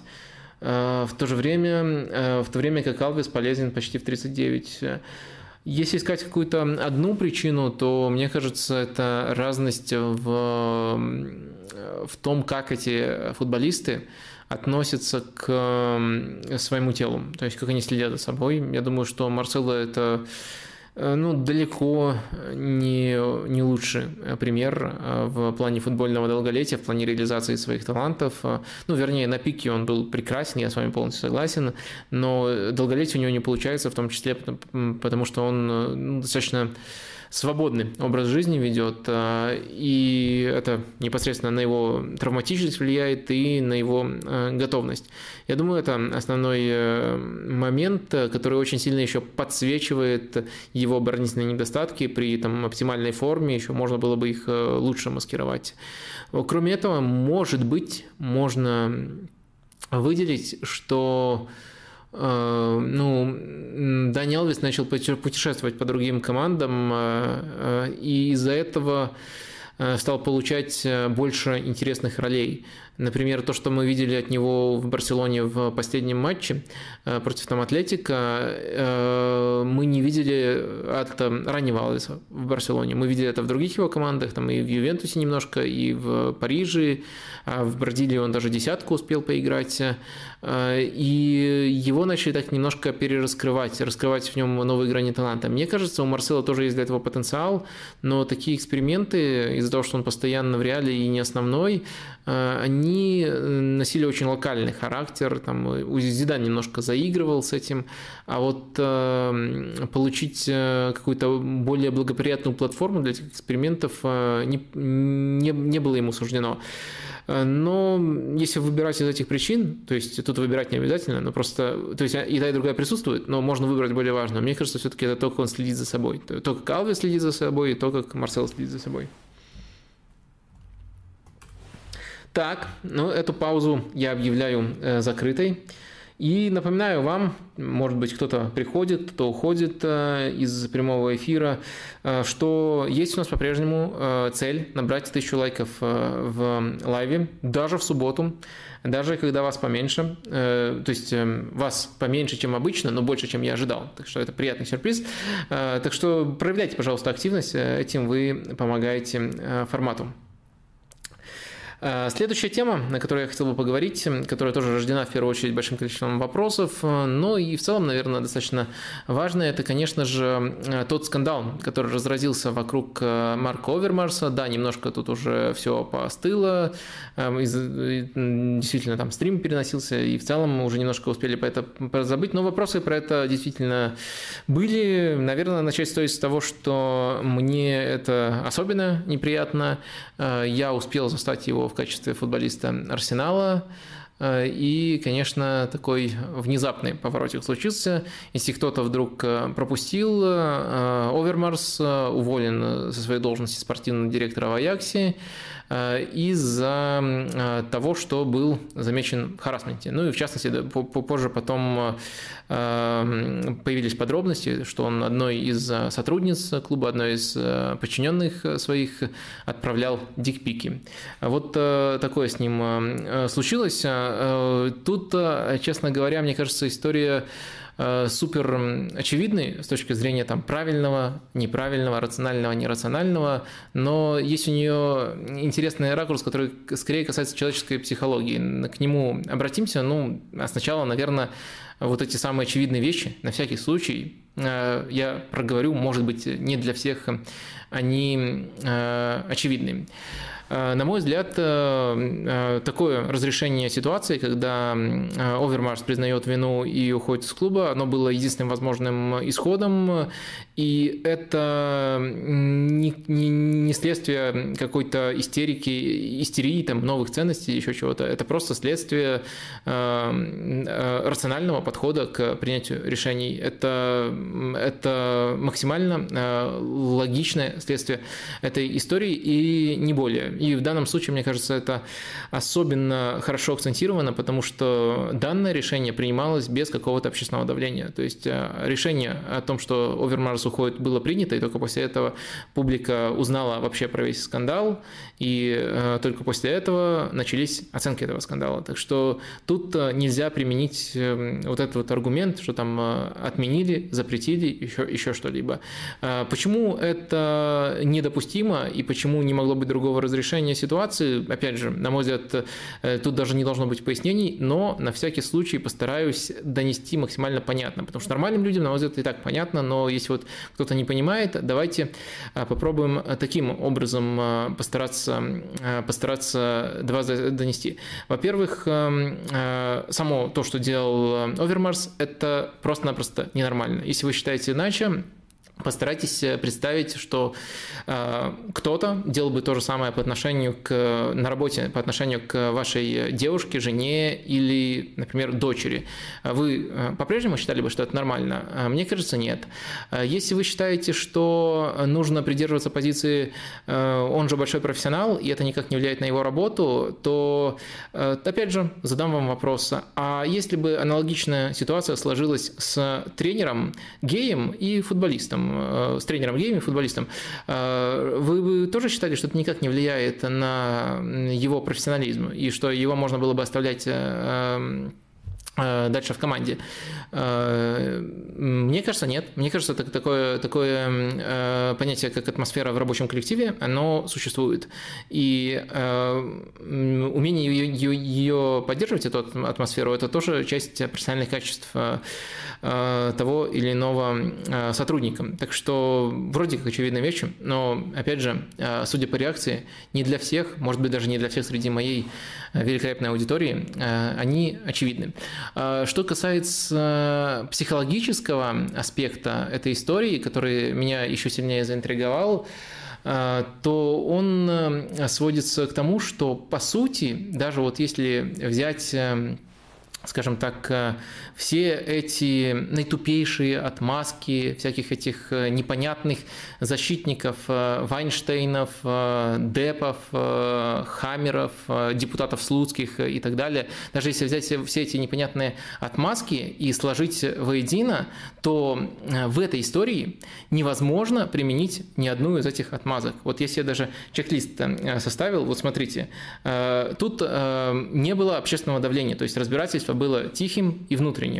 Дело всплывает, ну, то есть я не считаю, что вот то, что обычно говорят, когда не все эти условия соблюдаются, что это говорят правильно, говорят неправильно. Но тут даже этого сказать невозможно. То есть разбирательство было тихим и внутренним. Дальше часто иногда еще говорят, что через столько лет всплыло. Всплыло абсолютно сразу. Сразу же об этом было доложено, сразу было запущено расследование.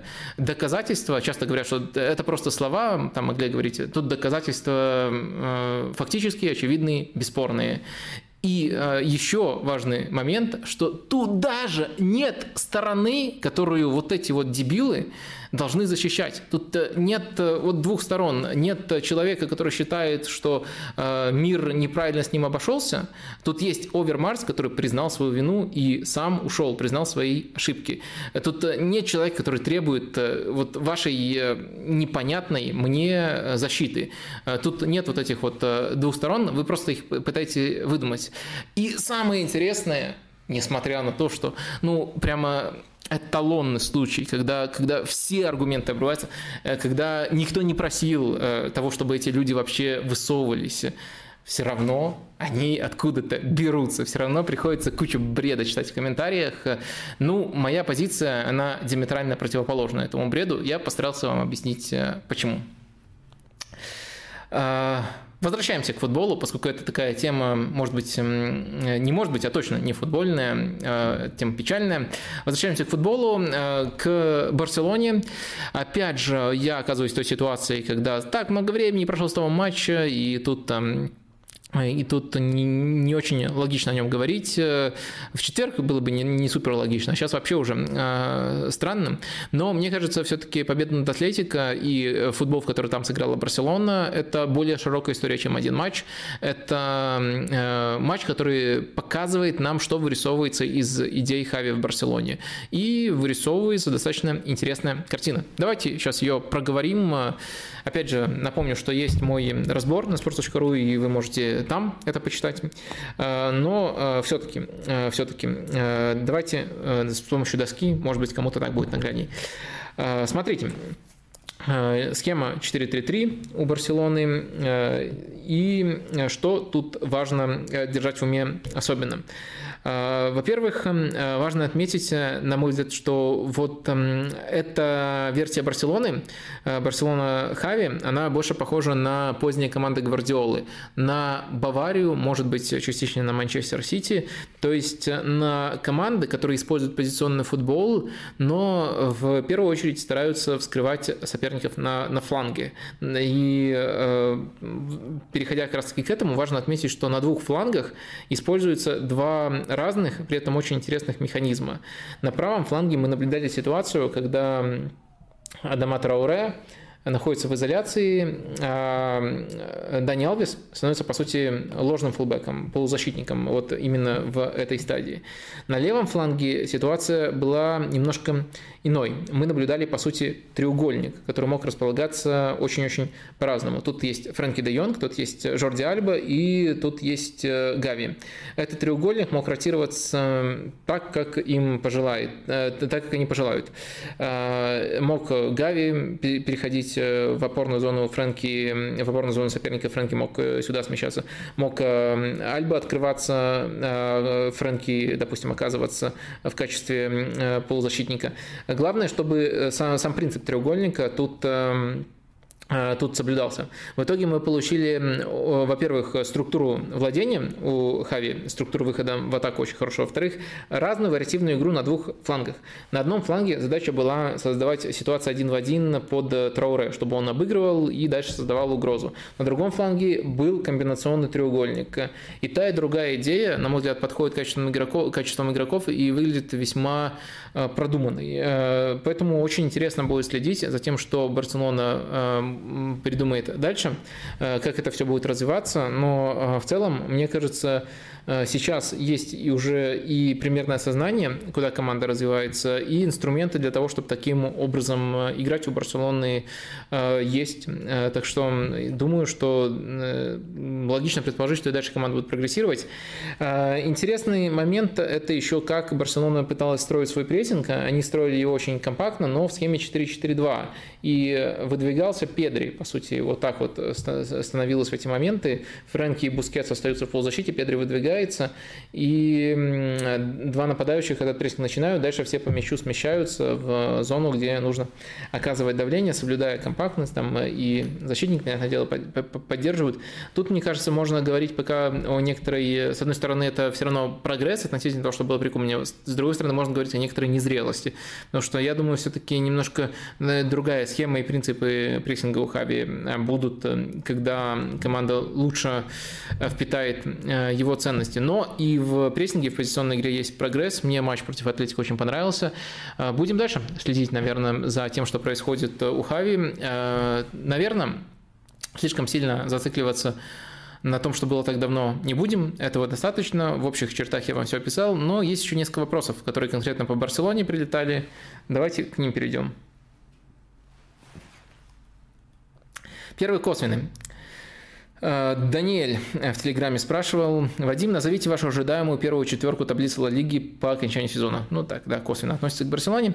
Э, э, я думаю, что это как раз-таки будет Реал Мадрид, Севилья, Барселона и Атлетико. То есть скучно, предсказуемо, Э, но думаю, что именно такая динамика сейчас наблюдается. Атлетико, я уже немножко оговорился тут, э, мне кажется, что Атлетико не стал принципиально хуже, чем в прошлом сезоне. Атлетико жутко не фартит, у Атлетико аномально плохой отрезок проводит Облак, но качество футбола, оно, конечно, не чемпионское.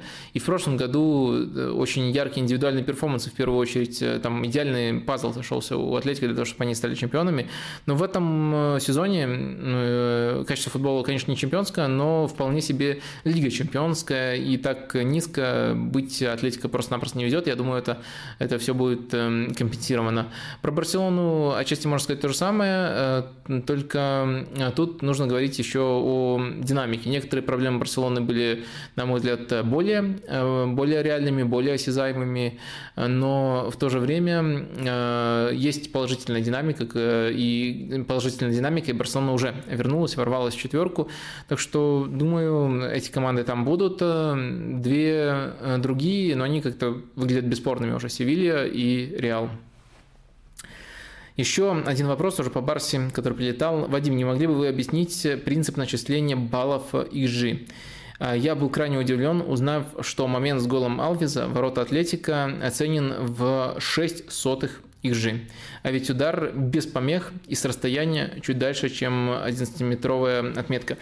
Э, смотрите, во-первых, нужно понимать, что есть э, э, разные системы ожидаемых голов. Вы тут пояснили, что используете сайт FootMob. У них, по-моему, модель от Opti. И это все-таки важно. И в некоторых деталях могут расходиться такие модели. Это первый момент. Второй момент.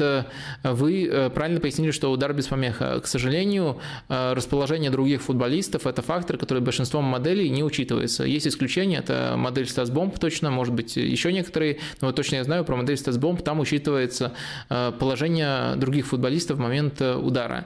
В других моделях учитывается куча-куча разных факторов, но положение соперников в момент удара все-таки там не учитывается. Это один из недостатков.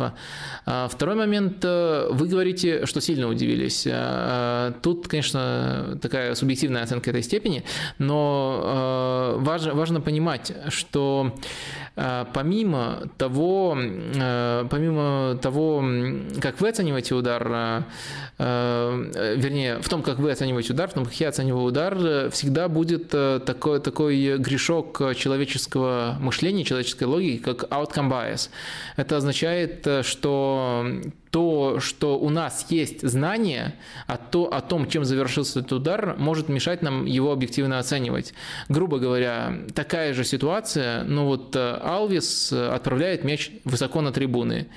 Э, и оценка у человека э, была бы разной у этих двух эпизодов, практически любого. Очень тяжело от этого уйти. Э, гол и удар на трибуны. То есть один тот же игрок может выдать и то, и другое. Да, понятное дело, что, наверное, такой игрок, как Калвис, чаще как минимум поворотом попадет, он очень техничный. Но в то же время, не забывайте, это удар с лету в касание, И далеко не каждый футболист это исполнит таким образом, как э, Алвис.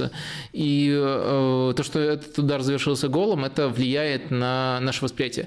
Э, мне тоже не кажется оценка э, справедливой, которая есть у, ожидаемых, у, у модели ожидаемого гола. И вообще это еще раз подчеркивает, что э, на дистанции такие вещи нивелируются, а вот в конкретном матче, тем более конкретном ударе, тут могут быть вопросы, дискуссии жаркие, э, и не всегда точное попадание в точку. Но мой аргумент еще в том, что если заставить оценивать человека, то, мне кажется, тогда бы у нас э, возникла э, другая проблема, другая крайность, и, наоборот, очень сильная переоценка вероятностей, э, исходя из того, вероятности, особенно у тех моментов, которые завершились голом, либо почти завершились голом, хотя для того, чтобы модель работала, нужно учитывать столько условия. В данном случае есть тут две проблемы. И то, что пока та модель, которую вы цитируете, не может учесть все условия, но есть и вторая сторона этой проблемы, это то, что вот мы так э, смотрим и немножко неправильно оцениваем из-за того, что у нас есть это знание о, то, о, о, о том, чем этот эпизод завершился.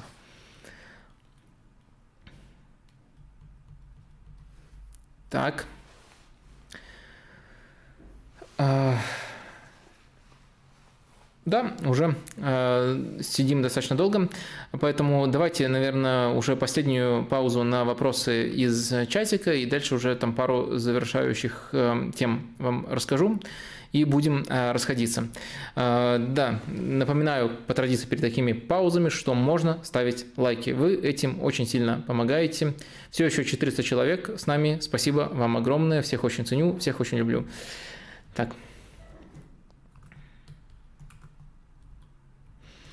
Ой, два раза повторяется вопрос, э, кто тебе нравится из Брайтона. Отвечал, вот буквально такой вопрос был э, на одном из прошлых стримов. Простите, э, по, по такому клубу при всем уважении не буду повторяться.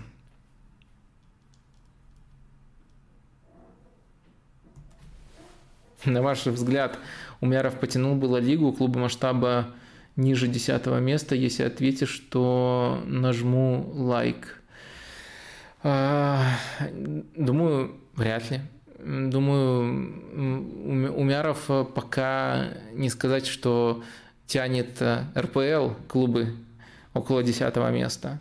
Э, я не думаю, что... И мне кажется, что его в этом сезоне очень сильно перехваливают.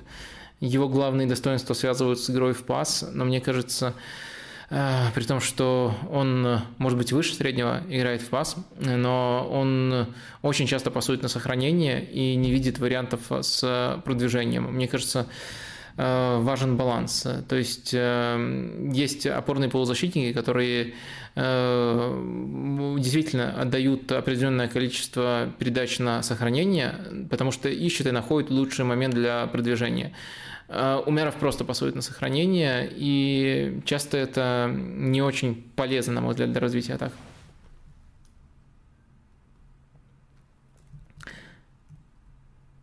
Я задал вопрос этот несколько стримов назад, но ты не ответил. Почему, по твоему мнению, сайт чемпионата.ру популярней sports.ru? Чего не хватает спорт, чтобы стать лучше? Кто вам сказал, что чемпионат.ру э, чемпионат популярнее спорта?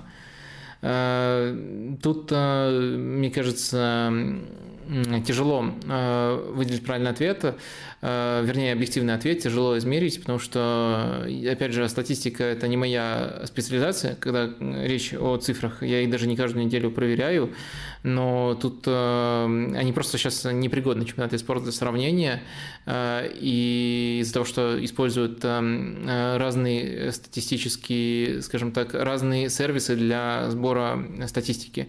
Э, поэтому, э, к сожалению, мы не можем объективно ответить на этот вопрос, можем только ориентироваться на субъективные ощущения. Там, больше моих знакомых читает тот сайт или иной сайт. А при этом, э, если в, в методику подсчета зашить все приложения Спорца, а у Спорца очень много клубных приложений, то ответ будет настолько очевидным, что тут даже уже не, не, не, спас, не спас, спасут эти расхождения в сборе статистики. Э, тогда, безусловно, спорт более популярный сайт. Если учесть э, все, включая клубные приложения, на самом деле клубные приложения все равно в итоге ведут к контенту, который производит sports.ru. Ну, в общем, ситуация а, такая. И, в общем, ваш тезис, он ничем не подкреплен. Почему я не ответил в прошлый раз? Ну, вы знаете, не все вопросы, э, не все вопросы даже долетают до меня. Так что, ну, простите, иногда такое бывает.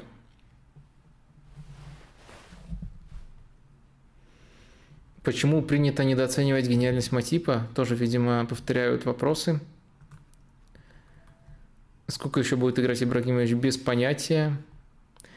А зачем э, Раннику было приходить в МЮ? Э, хороший вопрос. То есть э, я обрисовал картину, где выделил главных идиотов, главных виновников этой ситуации, и она так, может быть, немножко снимала вину самого Ранника, но это не совсем правильно. В его мотивах интересно разобраться. Мне кажется, кто-кто, а он должен был понимать, что за состав у Манчестер Юнайтед и как это сходится, расходится с его ценностями. Думаю, что слишком уж соблазнительным. То есть я думаю, он это понимал. Я думаю, что это также повод его достаточно сурово сейчас э, критиковать, э, это знание. Но я думаю, для него слишком соблазнительными были перспективы, которые откроются после того, как эти полгода закончатся. Э, сотрудничество с Манчестер Юнайтед долгосрочное, которое предполагается. Не знаем мы точно пока деталей, по, по которым он будет консультировать. У консультанта может быть очень разная степень влияния, но я думаю, это было мотивом для него согласиться на такую трудную ситуацию и с точки зрения несоответствия состава его принципам, и с точки зрения определенного репутационного ущерба, который был в любом случае вероятен, даже когда он соглашался.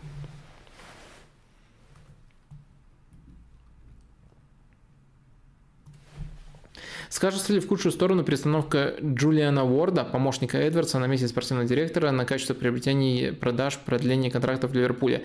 А, да, а, э, Эдвардс уходит по итогам этого сезона, Уорд вступает в должность. Это действительно так, это важное закулисное событие в Ливерпуле. А, с одной стороны, Эдвардс так круто в своей роли был, что, мне кажется, не может вообще не сказаться. С другой стороны, я думаю, есть сценарий, при котором это скажется минимально, потому что все-таки у Ливерпуля очень выстроенная вертикаль, полная вертикаль, а не какой-то один э, человек. Э, и, насколько я понимаю, Диас – это уже трансфер, э, который продвигал именно Уорд, где он многие свои связи задействовал. Так что думаю, что пока нет предпосылок эм, прямо всерьез об этом волноваться.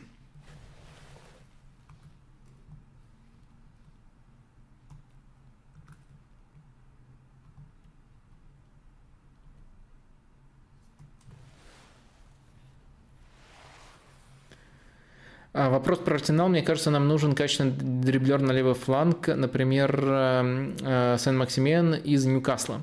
Мартинелли недостаточно эффективен, как по мне. Можно его попробовать э, в центре.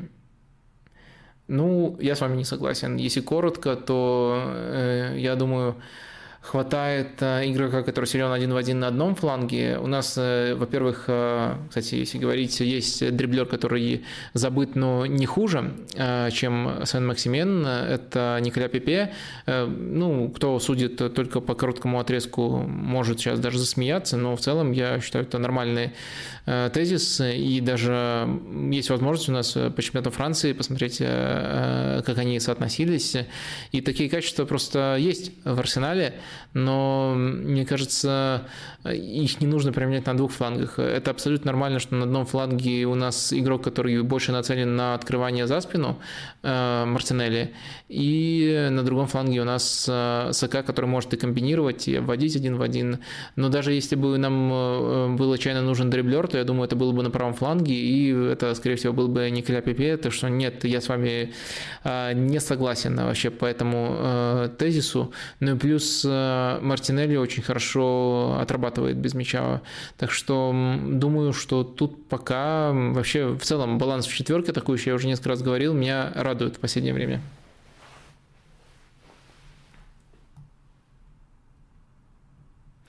Да, некоторые вопросы некоторые вопросы повторяются, либо уже я их отвечал.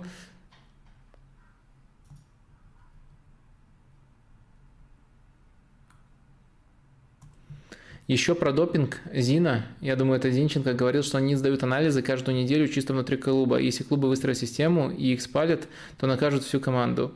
И клубы сами тоже против этого. Э, ну, хорошее дополнение, да, да, действительно.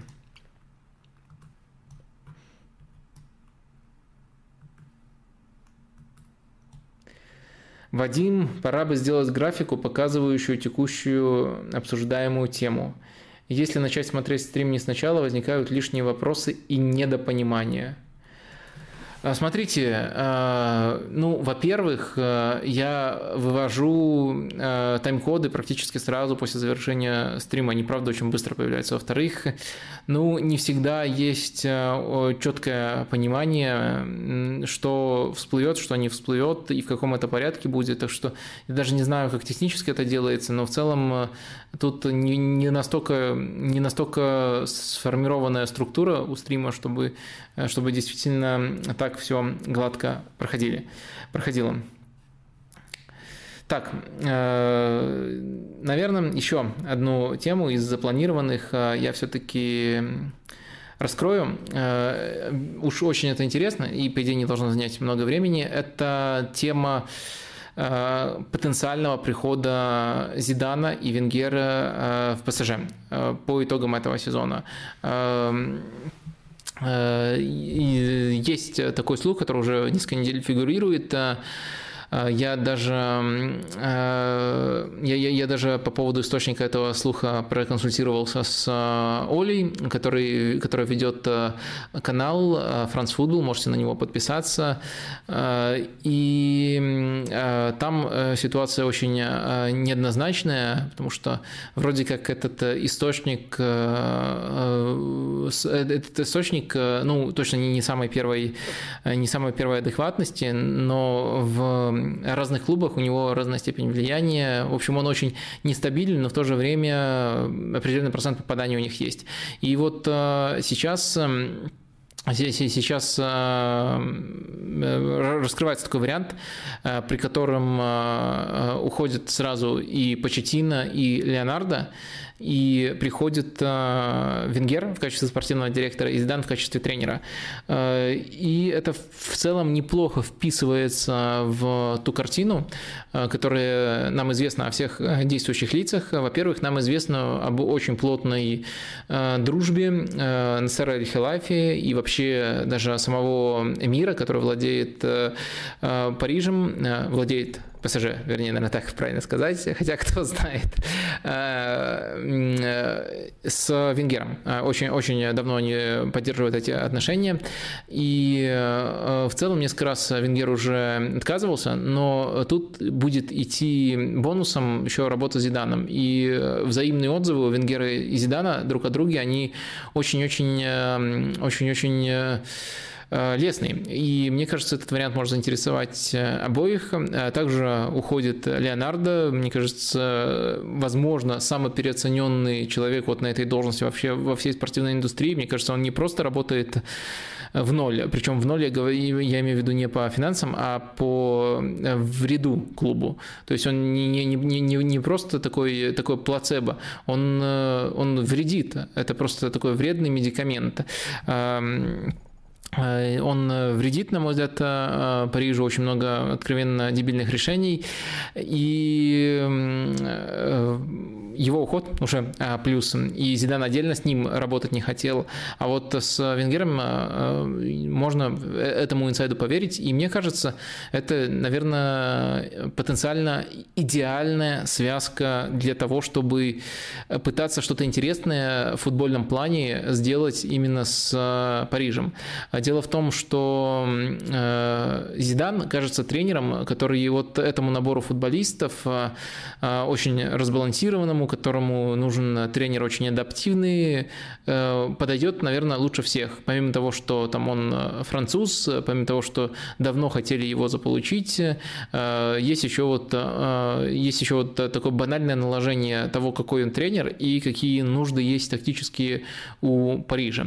Венгер, мне кажется, в роли спортивного директора с тренером, которого можно назвать в тактическом плане его единомышленником, тоже очень логичным ходом, в том числе потому, что э, Венгер, даже вот если говорить о его э, заключительном этапе карьеры, всегда казался э, чем-то большим, чем его роль. И если в Арсенале эти функции казались чем-то, что его сковывает, да, у него очень всегда интересные широкие взгляды на каждую мелочь, от того, как развивать академию, до, до того, какой должна быть высота скамеек в раздевалке и э, там какой должен быть декор э, на, на базе.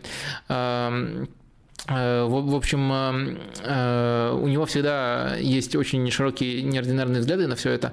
И если в роли главного тренера это казалось излишним и даже, может, где-то отвлекающим его, то вот роль, которую ему потенциально могут предложить в Париже, мне кажется, она идеально соответствует в целом тому, в чем он хорош. Потому что в широких вопросах, мне кажется, Венгер всегда очень интересные тезисы рассказывал. И, безусловно, мне кажется, его экспертиза тут, э, она просто э, не знает аналогов э, и уж точно превосходит ту, которую предоставлял, предоставлял Леонардо. И, безусловно, это касается не просто банальных разговоров, но и решений, которые из всего этого вытекают. Думаю, это, это был бы очень интересный дуэт, поэтому я сделал даже такое вот исключение и рассказал на самой начальной стадии об этом. То есть это может не сбыться, но это настолько интересно, что об этом стоило упомянуть, хотя пока ясность не очень э, высокая по поводу того, насколько это вероятно. При этом э, уже из двух источников всплыли инсайды о том, что Почтина по итогам сезона уходит, и тут даже важнее не этот факт, э, такой инсайд даже я вам бы дать, а, а то, что это как бы уже известно самому Почтина. Вот, вот это вот ключевая деталь, которая очень сильно может там влиять даже на восприятие шансов Парижа, там важных матчах Лиги Чемпионов этого сезона. А, так что вот такие а, дела в ПСЖ. Там еще Месси провел, возможно, свой лучший матч против Лили и роль ложной девятки у него интересная, и даже тактический МБП про это высказывался. Но я решил эту тему все-таки выкинуть, еще немножко последить, тем более сейчас будут важные матчи, но вроде как там положительная динамика и четкость с ролью постепенно вырисовывается у Лео, но вот в Лиге Чемпионов будет, мне кажется, чуть более показательно и чуть более интересно. Э, остаемся мы во Франции, но буквально на пару минут. Буквально для того, чтобы напомнить вам о том, что там есть еще такой прекрасный клуб, как Монако. А Монако совместно со спонсором стрима, с Лигой Ставок, сейчас проводит очень интересный конкурс, который уже вот набрал обороты и на самом деле, наверное, скоро выйдет уже на финишную прямую. Так что еще спешите, возможно, успеете поучаствовать. А, в конкурсе нужно а, выкладывать ваши самые красивые голы со специальным хэштегом Монако Лига Ставок в Инстаграм, ТикТок и ВКонтакте. Есть шанс выиграть поездку в Монако и там даже будет тренировка, матч встречи с футболистами. Сами футболисты будут выбирать этот самый красивый гол. Помимо этого, вот в ссылочке, которая представлена в описании, есть возможность посмотреть те голы, которые уже прислали, просто насладиться тем, кто уже в конкурсе участвует. Но у вас есть еще шанс их обставить. Если заинтересовало, то обязательно э, поучаствуйте. Это вполне себе интересная инициатива. Э, думаю, думаю, на этом можно, э, думаю, на этом можно, в принципе, э, переходить уже к самым-самым финальным рубрикам. Да, пожалуй, это так. В общем, я просто немножко затормозил, потому что проверял, как у нас с лайками. Простите, простите меня, э, такого прожженного э, ютубера. Ну, напоминаю, что есть еще время в лайве поставить, э, присоединиться. может быть, добить до цели, которую мы поставили как тысяча лайков. Ну ладно, давайте переходить к рубрикам и на этом завершаться. Что касается футбольной рекомендации на этой неделе, это, конечно же, интервью Руни, я бы даже сказал исповедь Руни, там в русском, русскоязычном э, э, сегменте интернета появлялись там цитаты, рекапы этого материала. Э, по сути, он дал два больших эксклюзива, The Times и Daily Mail. В Daily Mail это можно прочитать бесплатно, поэтому, наверное, на них я ссылку дам, да и там такое большое интервью, что я думаю, потребности считать похожие вещи в интерпретации Times э, у вас и не возникнет. В принципе, он и там, и там очень э, похожие тезисы высказывает, которые только деталями отличаются. Э, так вот, это, конечно, наверное, если выбирать за неделю, главное чтиво, очень интересное, которое помогает лучше погрузиться вообще в карьеру Руни, в те психологические трудности, с которыми ему приходилось сталкиваться, и и попытаться его понять. Честно говоря, мне трудно часто бывает понять э, таких людей. Э, вообще э, трудно, чужие психологические трудности бывает понимать. Есть некоторые исследования, которые показывают, что с такими трудностями чаще всего сталкиваются либо люди, скажем так, самые привилегированные, с э, большим достатком, с большим давлением, с большой степенью известности, ну, как вот Руни, либо те, у которых совсем трудная жизненная ситуация, а вот э, Э, по исследованиям, которые касаются счастья, там вот средний класс, он чуть ли не самый счастливый всегда оказывается. Может быть, в этом причина, может быть, поэтому я не, не до конца, мне интересно об этом читать, но не до конца могу это сам понять. Может быть, от этого я выигрываю, но, честно говоря, все равно это очень интересно, и там на самом деле вся, вся карьера Руни раскрывается Э, под э, очень, э, очень оригинальным, на мой взгляд, новым ракурсом. Можете вот в это погрузиться. Что касается нефутбольной рекомендации недели, пусть это будет подкаст «Перцев газа». А, потому что на прошлом а, стриме у меня прямо в лаве спросили, что из политического ютуба я слушаю. Я всегда боюсь таких вопросов, потому что боюсь кого-то забыть. И вот тут забыл чуть ли не самых гениальных парней. И вот пусть э, в компенсацию будет вот э, им сейчас упоминание, хотя нужно ли им это мое упоминание, они намного э, популярнее, и это абсолютно логично, абсолютно заслуженно. Ну и помимо прочего, помимо того, что я забыл забыл в прошлый раз об этом сказать. Еще, конечно, нужно отметить, что получается два последних выпуска, не считая сегодняшние, два, которые я, последних, которых я уже успел прослушать, они просто, на мой взгляд, грандиозные и гениальные. Мне особенно нравится то, что э, перцев и газа, они э, раскрывают э, позиции, э, раскрывают э, вопросы многомерно. То есть нет такого, что, э, как это часто бывает, на мой взгляд, в плохом политическом анализе, э, что у кого-то есть интерес, а все остальные на этот интерес просто реагируют. Мне кажется, это вот если те такую картину рисуют, то это в первую очередь похоже на э, пропаганду, а не на попытку разобраться в любую из сторон пропаганду. А когда все-таки э, есть э, вот эта многомерность, которую, которую они, на мой взгляд, очень, очень хорошо практически в любом вопросе раскрывают, тогда это может уже претендовать на анализ. И они, на мой взгляд, очень хорошо анализируют те вопросы, которые для своих э, выпусков выбирают. Так что вот э, такой будет э, рекомендация, рекомендация нефутбольная. На этом, я думаю, мы будем завершать. Да, все, вроде уже сказано. Э, до цели сегодня не добрались. Это предсказуемо было, потому что все, все, все полетело, все сорвалось. Единственное, что я на прощание скажу, еще раз проговорю, что это не, не должно повториться. Сейчас а, э, даже, даже про запас дополнительную, дополнительную э, эту детальку взяли, из-за которой все полетело. Так что, думаю, от, от э, традиционного времени, четверг 7 часов, мы больше отходить не будем. И тем более не должно так сложиться, что на, самые, на одной из самых неудобных на, на одной из самых неудобных окон с точки зрения просмотра футбола стрим выпадает. Но в то же время будет очень здорово, буду очень рад, рад, если э, в записи вы все-таки его посмотрите, и там, может быть, какие-то просмотры э, и другие ваши активности, там, комментарии, лайки, они доберутся. Это все действительно помогает. Все, пока. Не могу даже сказать, что увидимся через неделю, потому что увидимся раньше. Увидимся в четверг в 7 часов. До встречи.